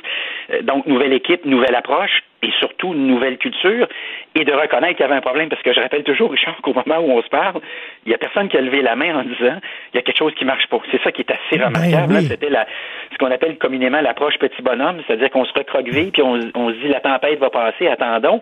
Puis là, on a vu que la tempête a passé, mais qu'il y avait, il y avait une deuxième tempête puis peut-être une troisième euh, également.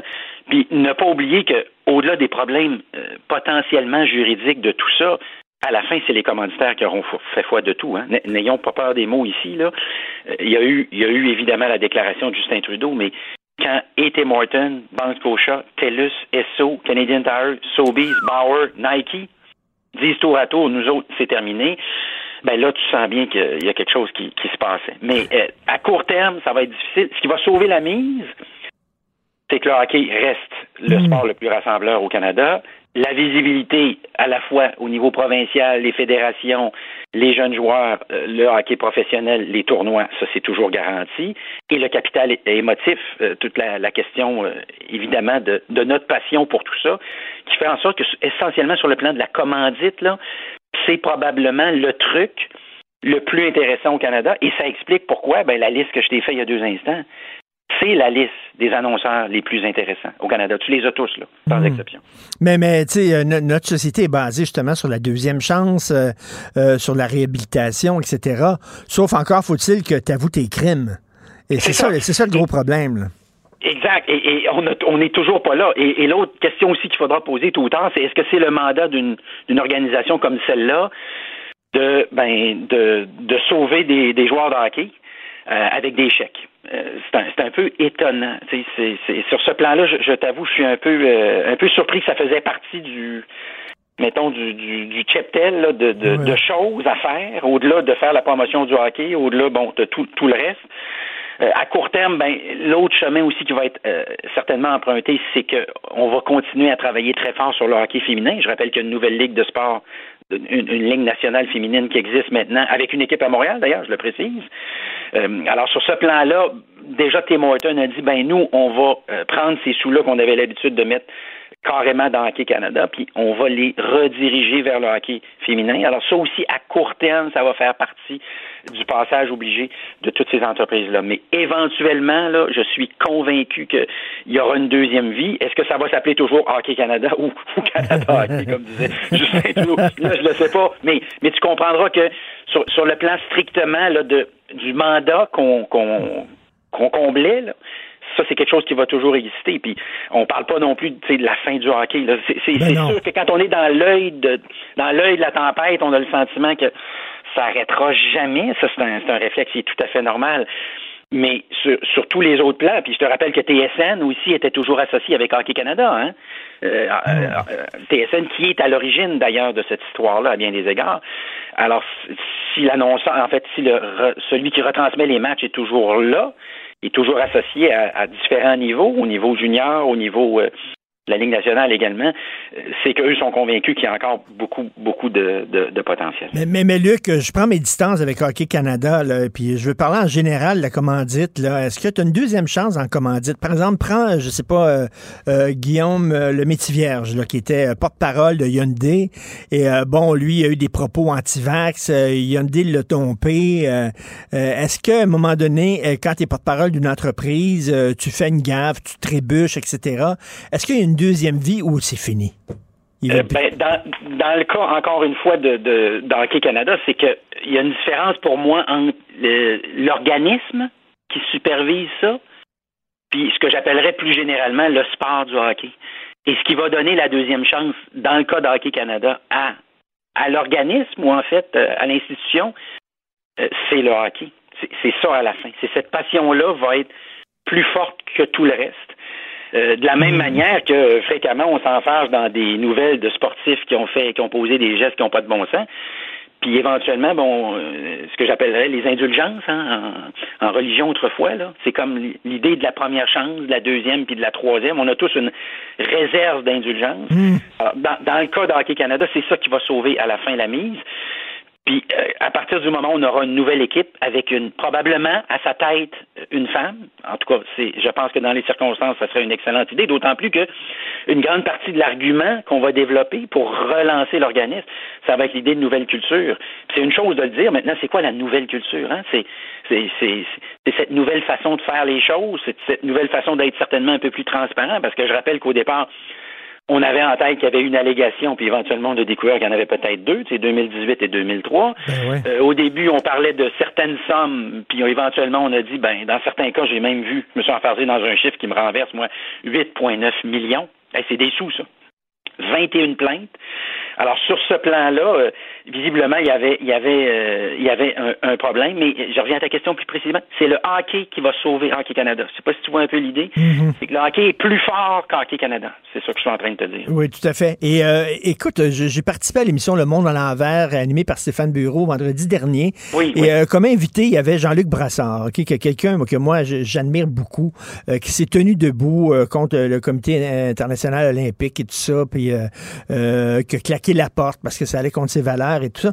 Et je parlais à Jean-Luc euh, en deux, en deux, de- dans la pause, et euh, je disais qu'est-ce que tu fais pour vivre ces temps-ci? Puis il dit ben j'ai pas beaucoup de contrats, je fais pas grand-chose, je suis pas mal papa à la maison et tout ça. Puis je me disais tabarnouche, tu sais, mais ouais, t'es une entreprise, je m'associerais à quelqu'un comme Jean-Luc Brassard, tu sais, c'est l'intégrité, c'est l'honnêteté, c'est la franchise et tout ça. Il me semble c'est des belles valeurs auxquelles, comme entreprise, tu veux t'associer.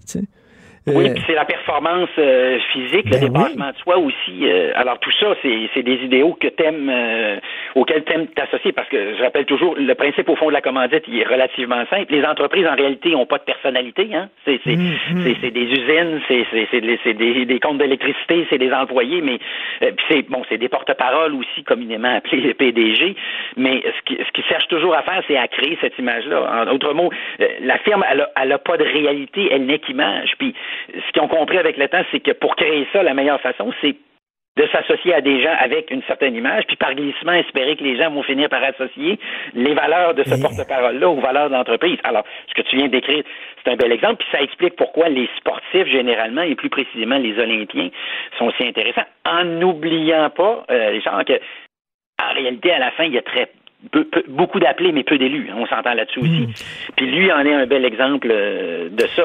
En même temps, il y a des gens qui diraient, comme il occupe moins d'espace Ben dans oui. les médias, plan de la visibilité, c'est aussi l'autre bout que. C'est ça, c'est que cette personne-là occupe beaucoup, beaucoup d'espace. Barnum avait dit, il y a quoi, 100, je dirais 150 ans maintenant, en tout cas 125 certainement, euh, avait dit, c'est ça, c'est si, si, si, si tu fais pas de promotion, il y a quelque chose de complètement capoté qui va se passer. Puis là, les gens regardaient puis disaient, qu'est-ce qui va se passer si je fais pas de promotion de mon événement?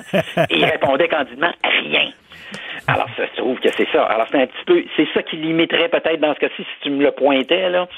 Euh, puis, c'est c'est aussi le- le- le- la notoriété des gens. hein. Mm. Moi, c'est quelque chose qui me renverse. Je me souviens à l'époque, j'avais, je travaillais sur un contrat au début des années 90. La personne mettait 3 millions de dollars en publicité par année dans les médias. Puis, il y avait 60% des gens qui savaient pas ce que cette entreprise-là faisait. Eh boy. Oui, et je m'étais dit, ça n'en prend-tu de l'argent publicitaire de commandite pour réussir à la fin?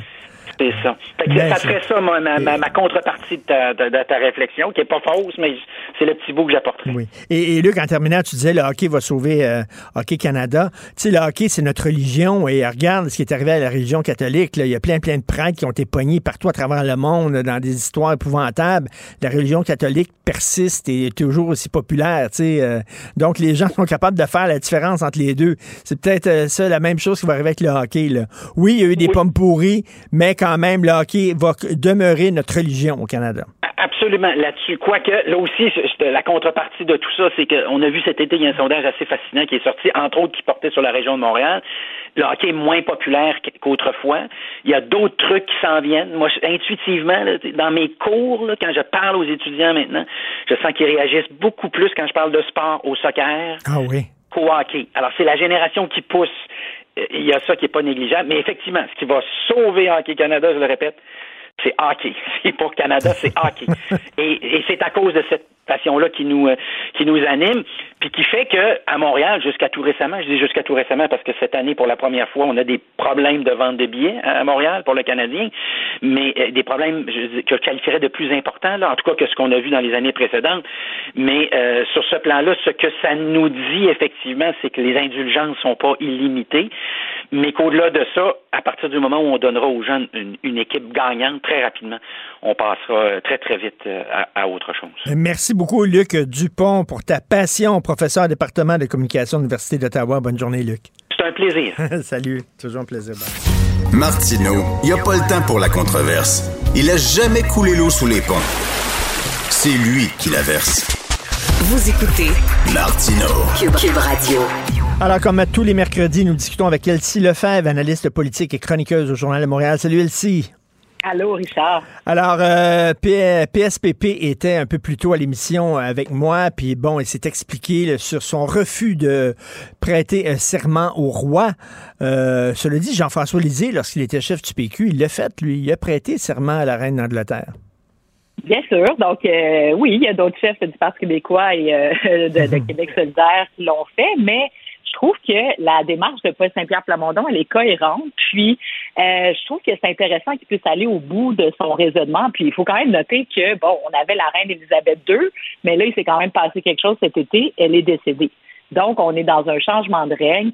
Bon, appuyer euh, euh, bon, OK, OK. Mais là, maintenant que c'est le roi Charles, moi, je trouve que ça fait aucun, mais absolument aucun sens. Et je trouve que, ben, l'argumentaire de Paul Saint-Pierre Plamondon, ben, il se fait debout.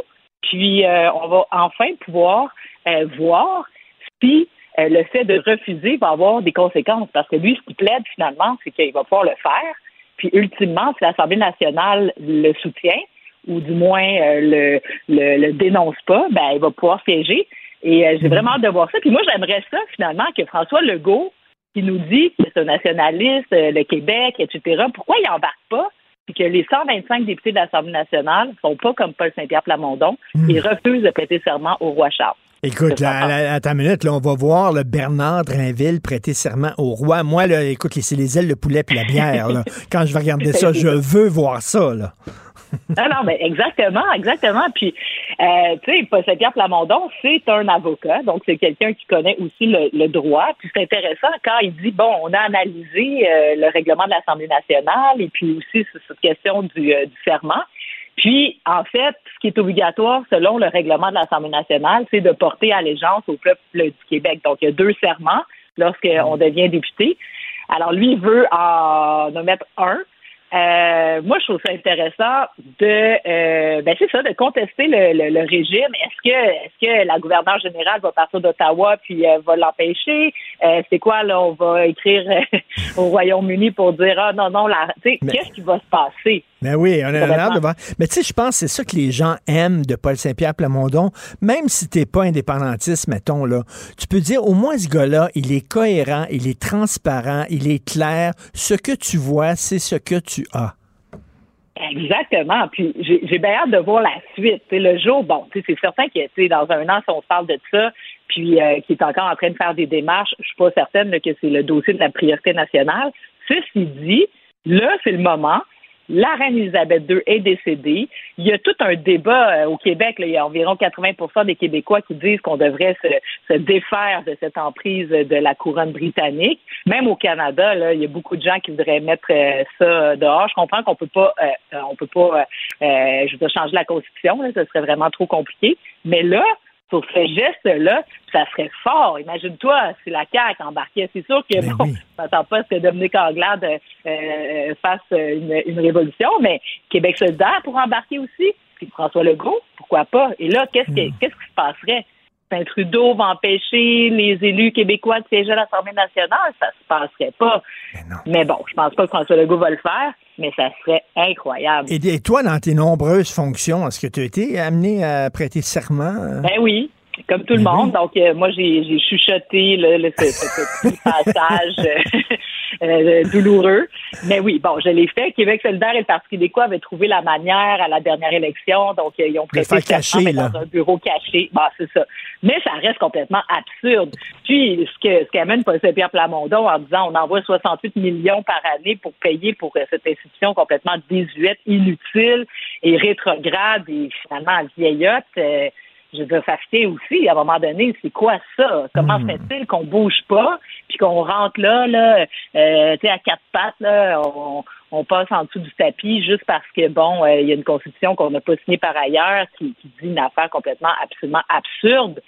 Non, mais sérieusement, on est en 2022. Moi, je, je, je, bref, j'ai vraiment hâte de voir qu'est-ce qui va se passer. oui, tout à fait. pas du Parti québécois, tu as quand même Pascal Bérubé, tu as Joël Arsenault, les trois vont se tenir. Euh, qu'est-ce qui va arriver, quoi? Les gardes, les gardes de l'Assemblée nationale vont les empêcher de rentrer au Salon Bleu?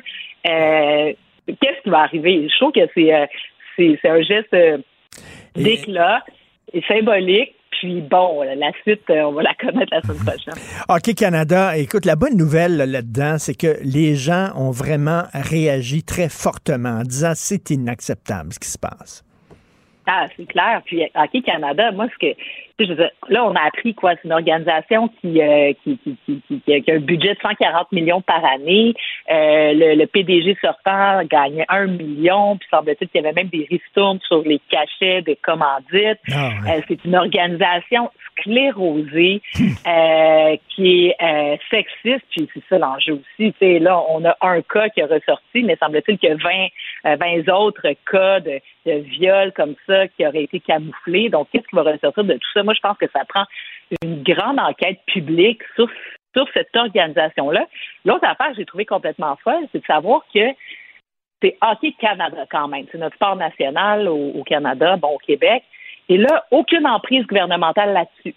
Par exemple, on envoie nos enfants dans des garderies, on envoie bon les personnes âgées dans des sortes de personnes âgées.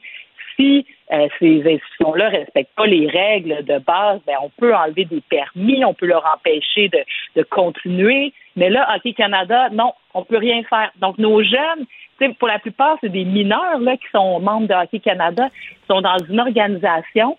Euh, ben, possiblement, euh, tu sais, je veux dire, il y, a un aspect là-dedans qui, non pas criminel, mais bref, qui est complètement hors de l'éthique. Ben le, le, gouvernement canadien pouvait rien faire, à part enlever ses billes au niveau du financement. C'est complètement absurde. Quand tu penses que Justin Trudeau, euh, sa seule option, c'était de dire, bon, ben, on va créer un, Hockey Canada 2.0, puis euh, on va créer une nouvelle entité. C'est fou raide.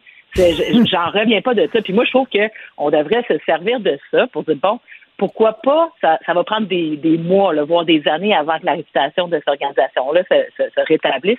Pourquoi on ne créerait pas notre Hockey Québec? Là, on l'a, Hockey Québec, ben oui. une équipe nationale de hockey, qu'on n'enverrait pas nos jeunes, comme ça se fait en Écosse. Tu sais, l'Écosse peut jouer, par exemple, mmh. euh, les tournois de la Coupe mondiale avec, euh, avec le drapeau écossais pourquoi le Québec, puis il y a, y a un groupe au Québec là, qui, qui revendique ça, là, équipe Hockey Québec, pour enfin avoir une équipe, puis ça permettrait à plus de jeunes Québécois de pouvoir avoir de l'expérience à l'international, parce qu'on ne se cachera pas, là, c'est une organisation contrôlée dans l'Ouest par des Anglos. Les Hmm. Québécois ont à peu près aucun, mais aucun pouvoir là-dedans, ni même les francophones. Fait à un moment donné, tu te dis, ben, coudonc, pourquoi on ferait pas ça une équipe Hockey Québec, ça serait formidable. Puis Ben oui. euh, François Legault qui nous a dit le hockey, notre sport national, c'est important, les inscriptions sont en baisse, mais ça créerait des modèles de jeunes qui, peut, qui, peut, qui pourraient participer à des, euh, à des concours internationaux. Moi, je trouve que ça serait formidable. Le sport, on le sait, c'est le cœur de la fierté d'un peuple. là. Donc, euh, on se réunit derrière euh, ces équipes sportives. Et c'est d'ailleurs pour ça, probablement, qu'ils veulent pas qu'on ait notre équipe. Oui, parce le, et le hockey, c'est une arme d'intégration de, de, d'intégration massive. Tiens, et tu penses. Elsie, qu'on a besoin d'une enquête publique indépendante sur le recyclage? Ah. Tellement d'accord avec toi. Écoute, moi, je suis un citoyen. là. J'essaie d'être le plus responsable possible. Je lave mes cristis de contenants de yogourt, là, puis avant de les mettre au recyclage, là, puis ben, tu sais, t'a- je t'ajoute du jambon sous vide, là, puis je lave mon cristis de plastique, là, puis pour que tout soit clean, puis tout. Puis à chaque fois, je me dis, ben, ça va, ça va finir aux poubelles de toute façon. Hey, t'as-tu vu, euh, tu sais, quand tu vas à la TAU, là, dans Saint-Michel, le Ben Cirque oui. du Soleil, il y a la compagnie en arrière qui font le recyclage. Oublie ça, c'est des ballots. Moi, j'étais dans les années 2010, le président de la commission d'environnement. On était allé visiter le centre de tri Saint-Michel. Je te jure, là, j'ai eu J'étais là, profondément choquée, outrée, scandalisée parce que pratiquement pas de recyclage se fait là-dedans. Là. Je te jure, là, c'est Ah, des ouais. vieilles machines. Euh, ça passe là-dedans, c'est des vidanges, puis ça a été démontré par ailleurs que ils font des gros ballots puis envoient ça en Chine. Même les Chinois veulent plus de notre euh, de poubelle puis de nos déchets. Mais là, le reportage de Félix Séguin, ça va bien plus loin. C'est que, tu sais, j'invite tout le monde à voir ce reportage-là, le Narcos PQ, puis il y a un volet sur le recyclage, c'est que l'entreprise Ricova qui euh, gère le recyclage à Montréal, puis aussi sur la rive sud, puis à d'autres endroits, ben c'est à coquiner et c'est en principe pratiquement le crime organisé. là. Il, a de la- il a été accusé euh, de trafic de cocaïne et tout ça. Fait que dans le fond, là, c'est juste un éléphant blanc pour pouvoir procéder à des activités illégales. Je trouve ça là, fou, là, parce que nous, on recycle, comme tu dis, on fait notre gros possible Ben comme oui. citoyen. Puis le gars, il en a rien à cirer là, du recyclage. C'est pas du recyclage qui se fait là. Et donc, dans le reportage, on va vraiment loin. Là. Donc, même la GRC est au courant, la gen- gendarmerie royale, la SQ. Puis là, ça, ça continue de se passer. Là, tu as Valérie Plante qui a dit Ah, on va y envoyer, on va lui enlever un contrat. Donc, ça, c'est pour le centre de tri à la Chine. Sauf que qu'est-ce qui se passe avec celui de Saint-Michel, puis qu'est-ce qui se passe Ben avec oui. les activités de Ricova partout au Québec? Moi, je pense que ça va bien au-delà du municipal. Ça nous prend une enquête publique indépendante du gouvernement du Québec, parce que c'est la même affaire. On a parlé souvent là, des déchets, que c'était justement là, des entreprises un peu louchaux là, qui, qui s'occupaient de ça à travers le Québec pour les poubelles. Mais c'est la même affaire pour le recyclage. Je trouve ça épouvantable. Comme citoyen, c'est à peu près la seule affaire qu'on peut faire pour avoir vraiment Ben un oui. impact là, sur notre société en termes de développement durable.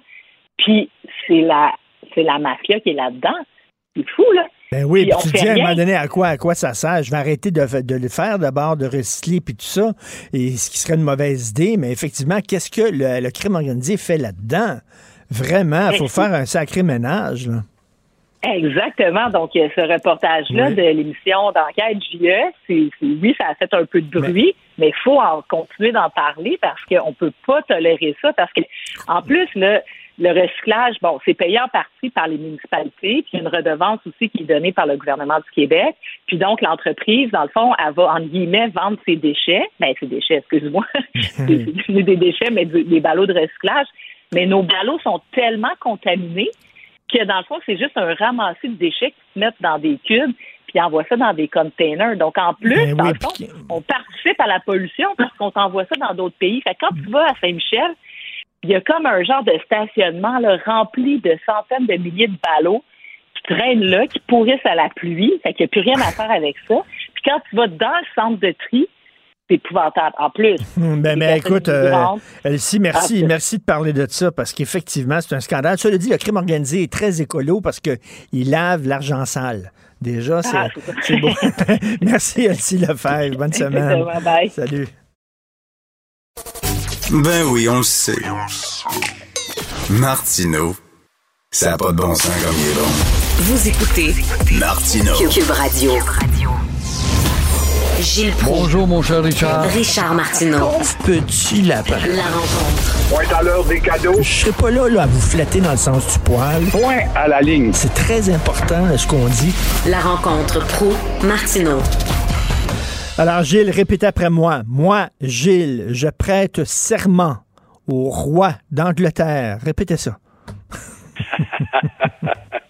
C'est un débat qui dure depuis longtemps, même à l'époque de 1970, où René Lévesque n'avait pas été élu et ses confrères, ils étaient sept, avaient voulu faire le même merry-go-round. Et là, René est venu leur dire, mais autre époque, autre mœurs, dois-je ajouter? Il était venu leur dire, écoutez, il y a des choses plus importantes, soyez sérieux, il faut que vous travailliez à l'Assemblée pour faire la promotion du projet. C'est vrai.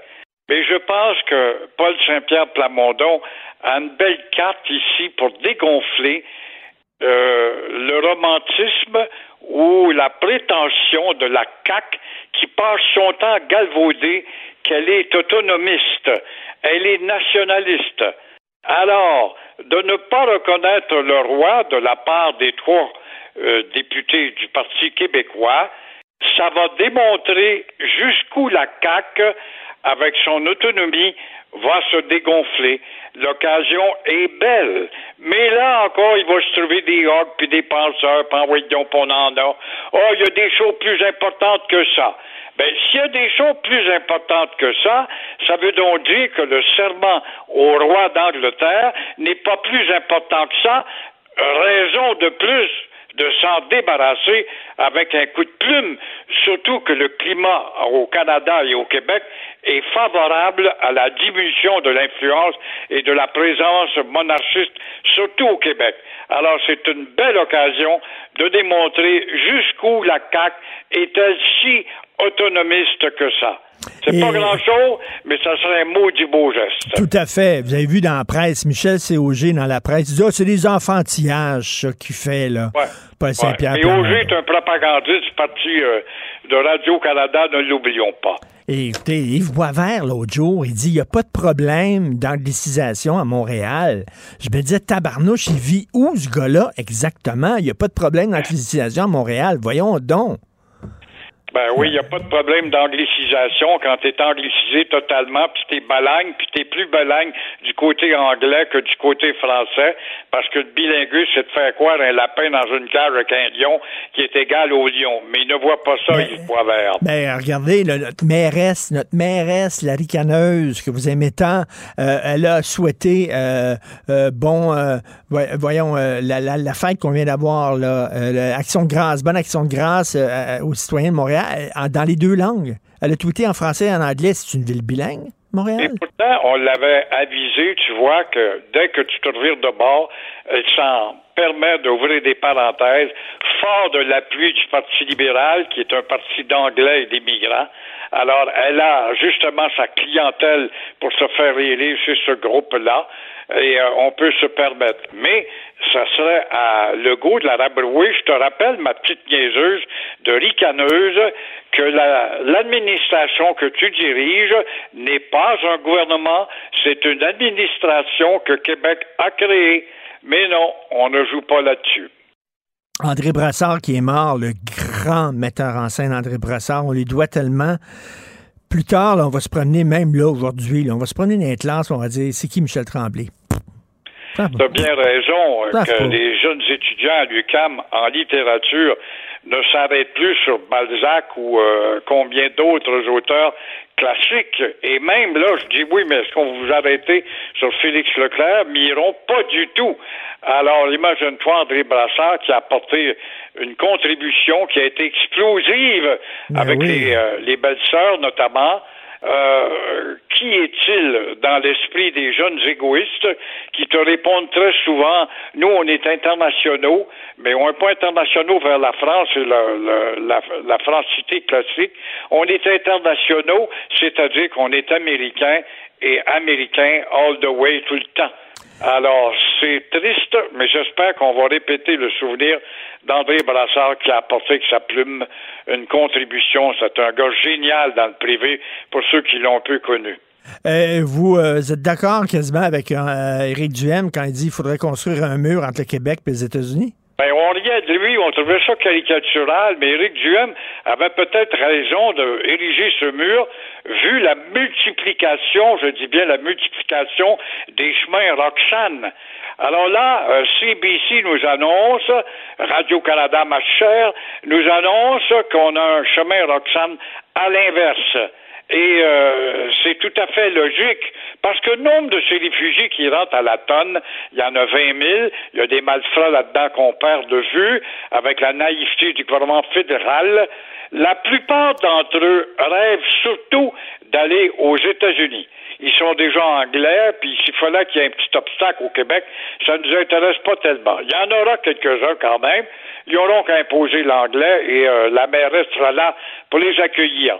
Mais euh, toujours est-il qu'on s'aperçoit que le chemin Roxane, le nouveau chemin Roxane, joue à l'inverse. Alors, ça veut dire qu'il y a des Mexicains qui sont établis ici, sont canadianisés, ils en profitent pour se faire quelques milliers de dollars. On parle de factures de 20 000 dollars au total.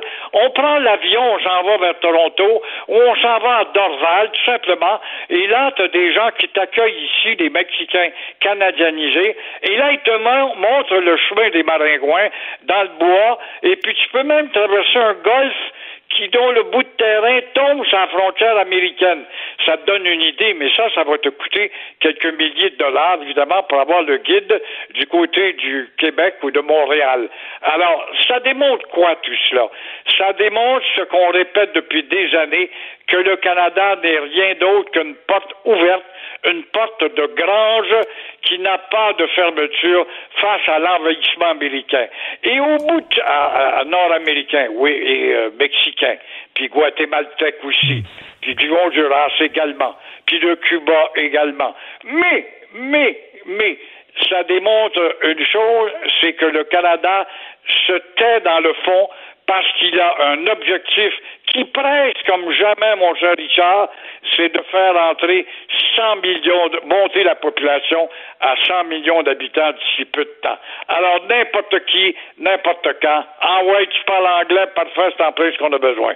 Vous avez vu ça, le, le- le fédéral va investir des millions de dollars dans les installations au chemin Roxham. C'est censé être temporaire, ça. Puis là, on est en train d'en faire quelque chose de permanent.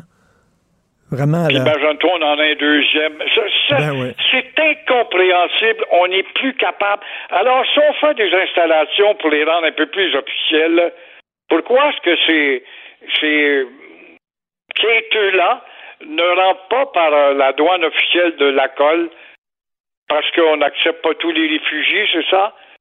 C'est à rien comprendre, c'est de la chinoiserie, c'est de la bureaucratie hypocrite qui, dans le fond, prouve que le Canada n'est rien d'autre qu'une porte ouverte. Tout à fait. Merci, Gilles. Bonne journée. Merci. À toi aussi, au Bonne journée. C'est tout le temps qu'il nous reste. Merci beaucoup à la formidable équipe avec qui je travaille. Florence Lamoureux à la recherche. Merci beaucoup Cybelle Olivier, André Sylvain Latour à la régie, à la réalisation. Ils étaient deux aujourd'hui. euh, Philippe Séguin en début d'émission et Charlie Marchand à la fin. Merci à vous deux. Benoît est revenu. Je sais pas s'il va être en personne en studio. Il est à la distance, mais Benoît va être en forme. Donc, euh, dans une demi-heure, lui et moi, on va faire les vieux Chris. On se reparle demain 8h30. Passez une excellente journée. Cube Radio.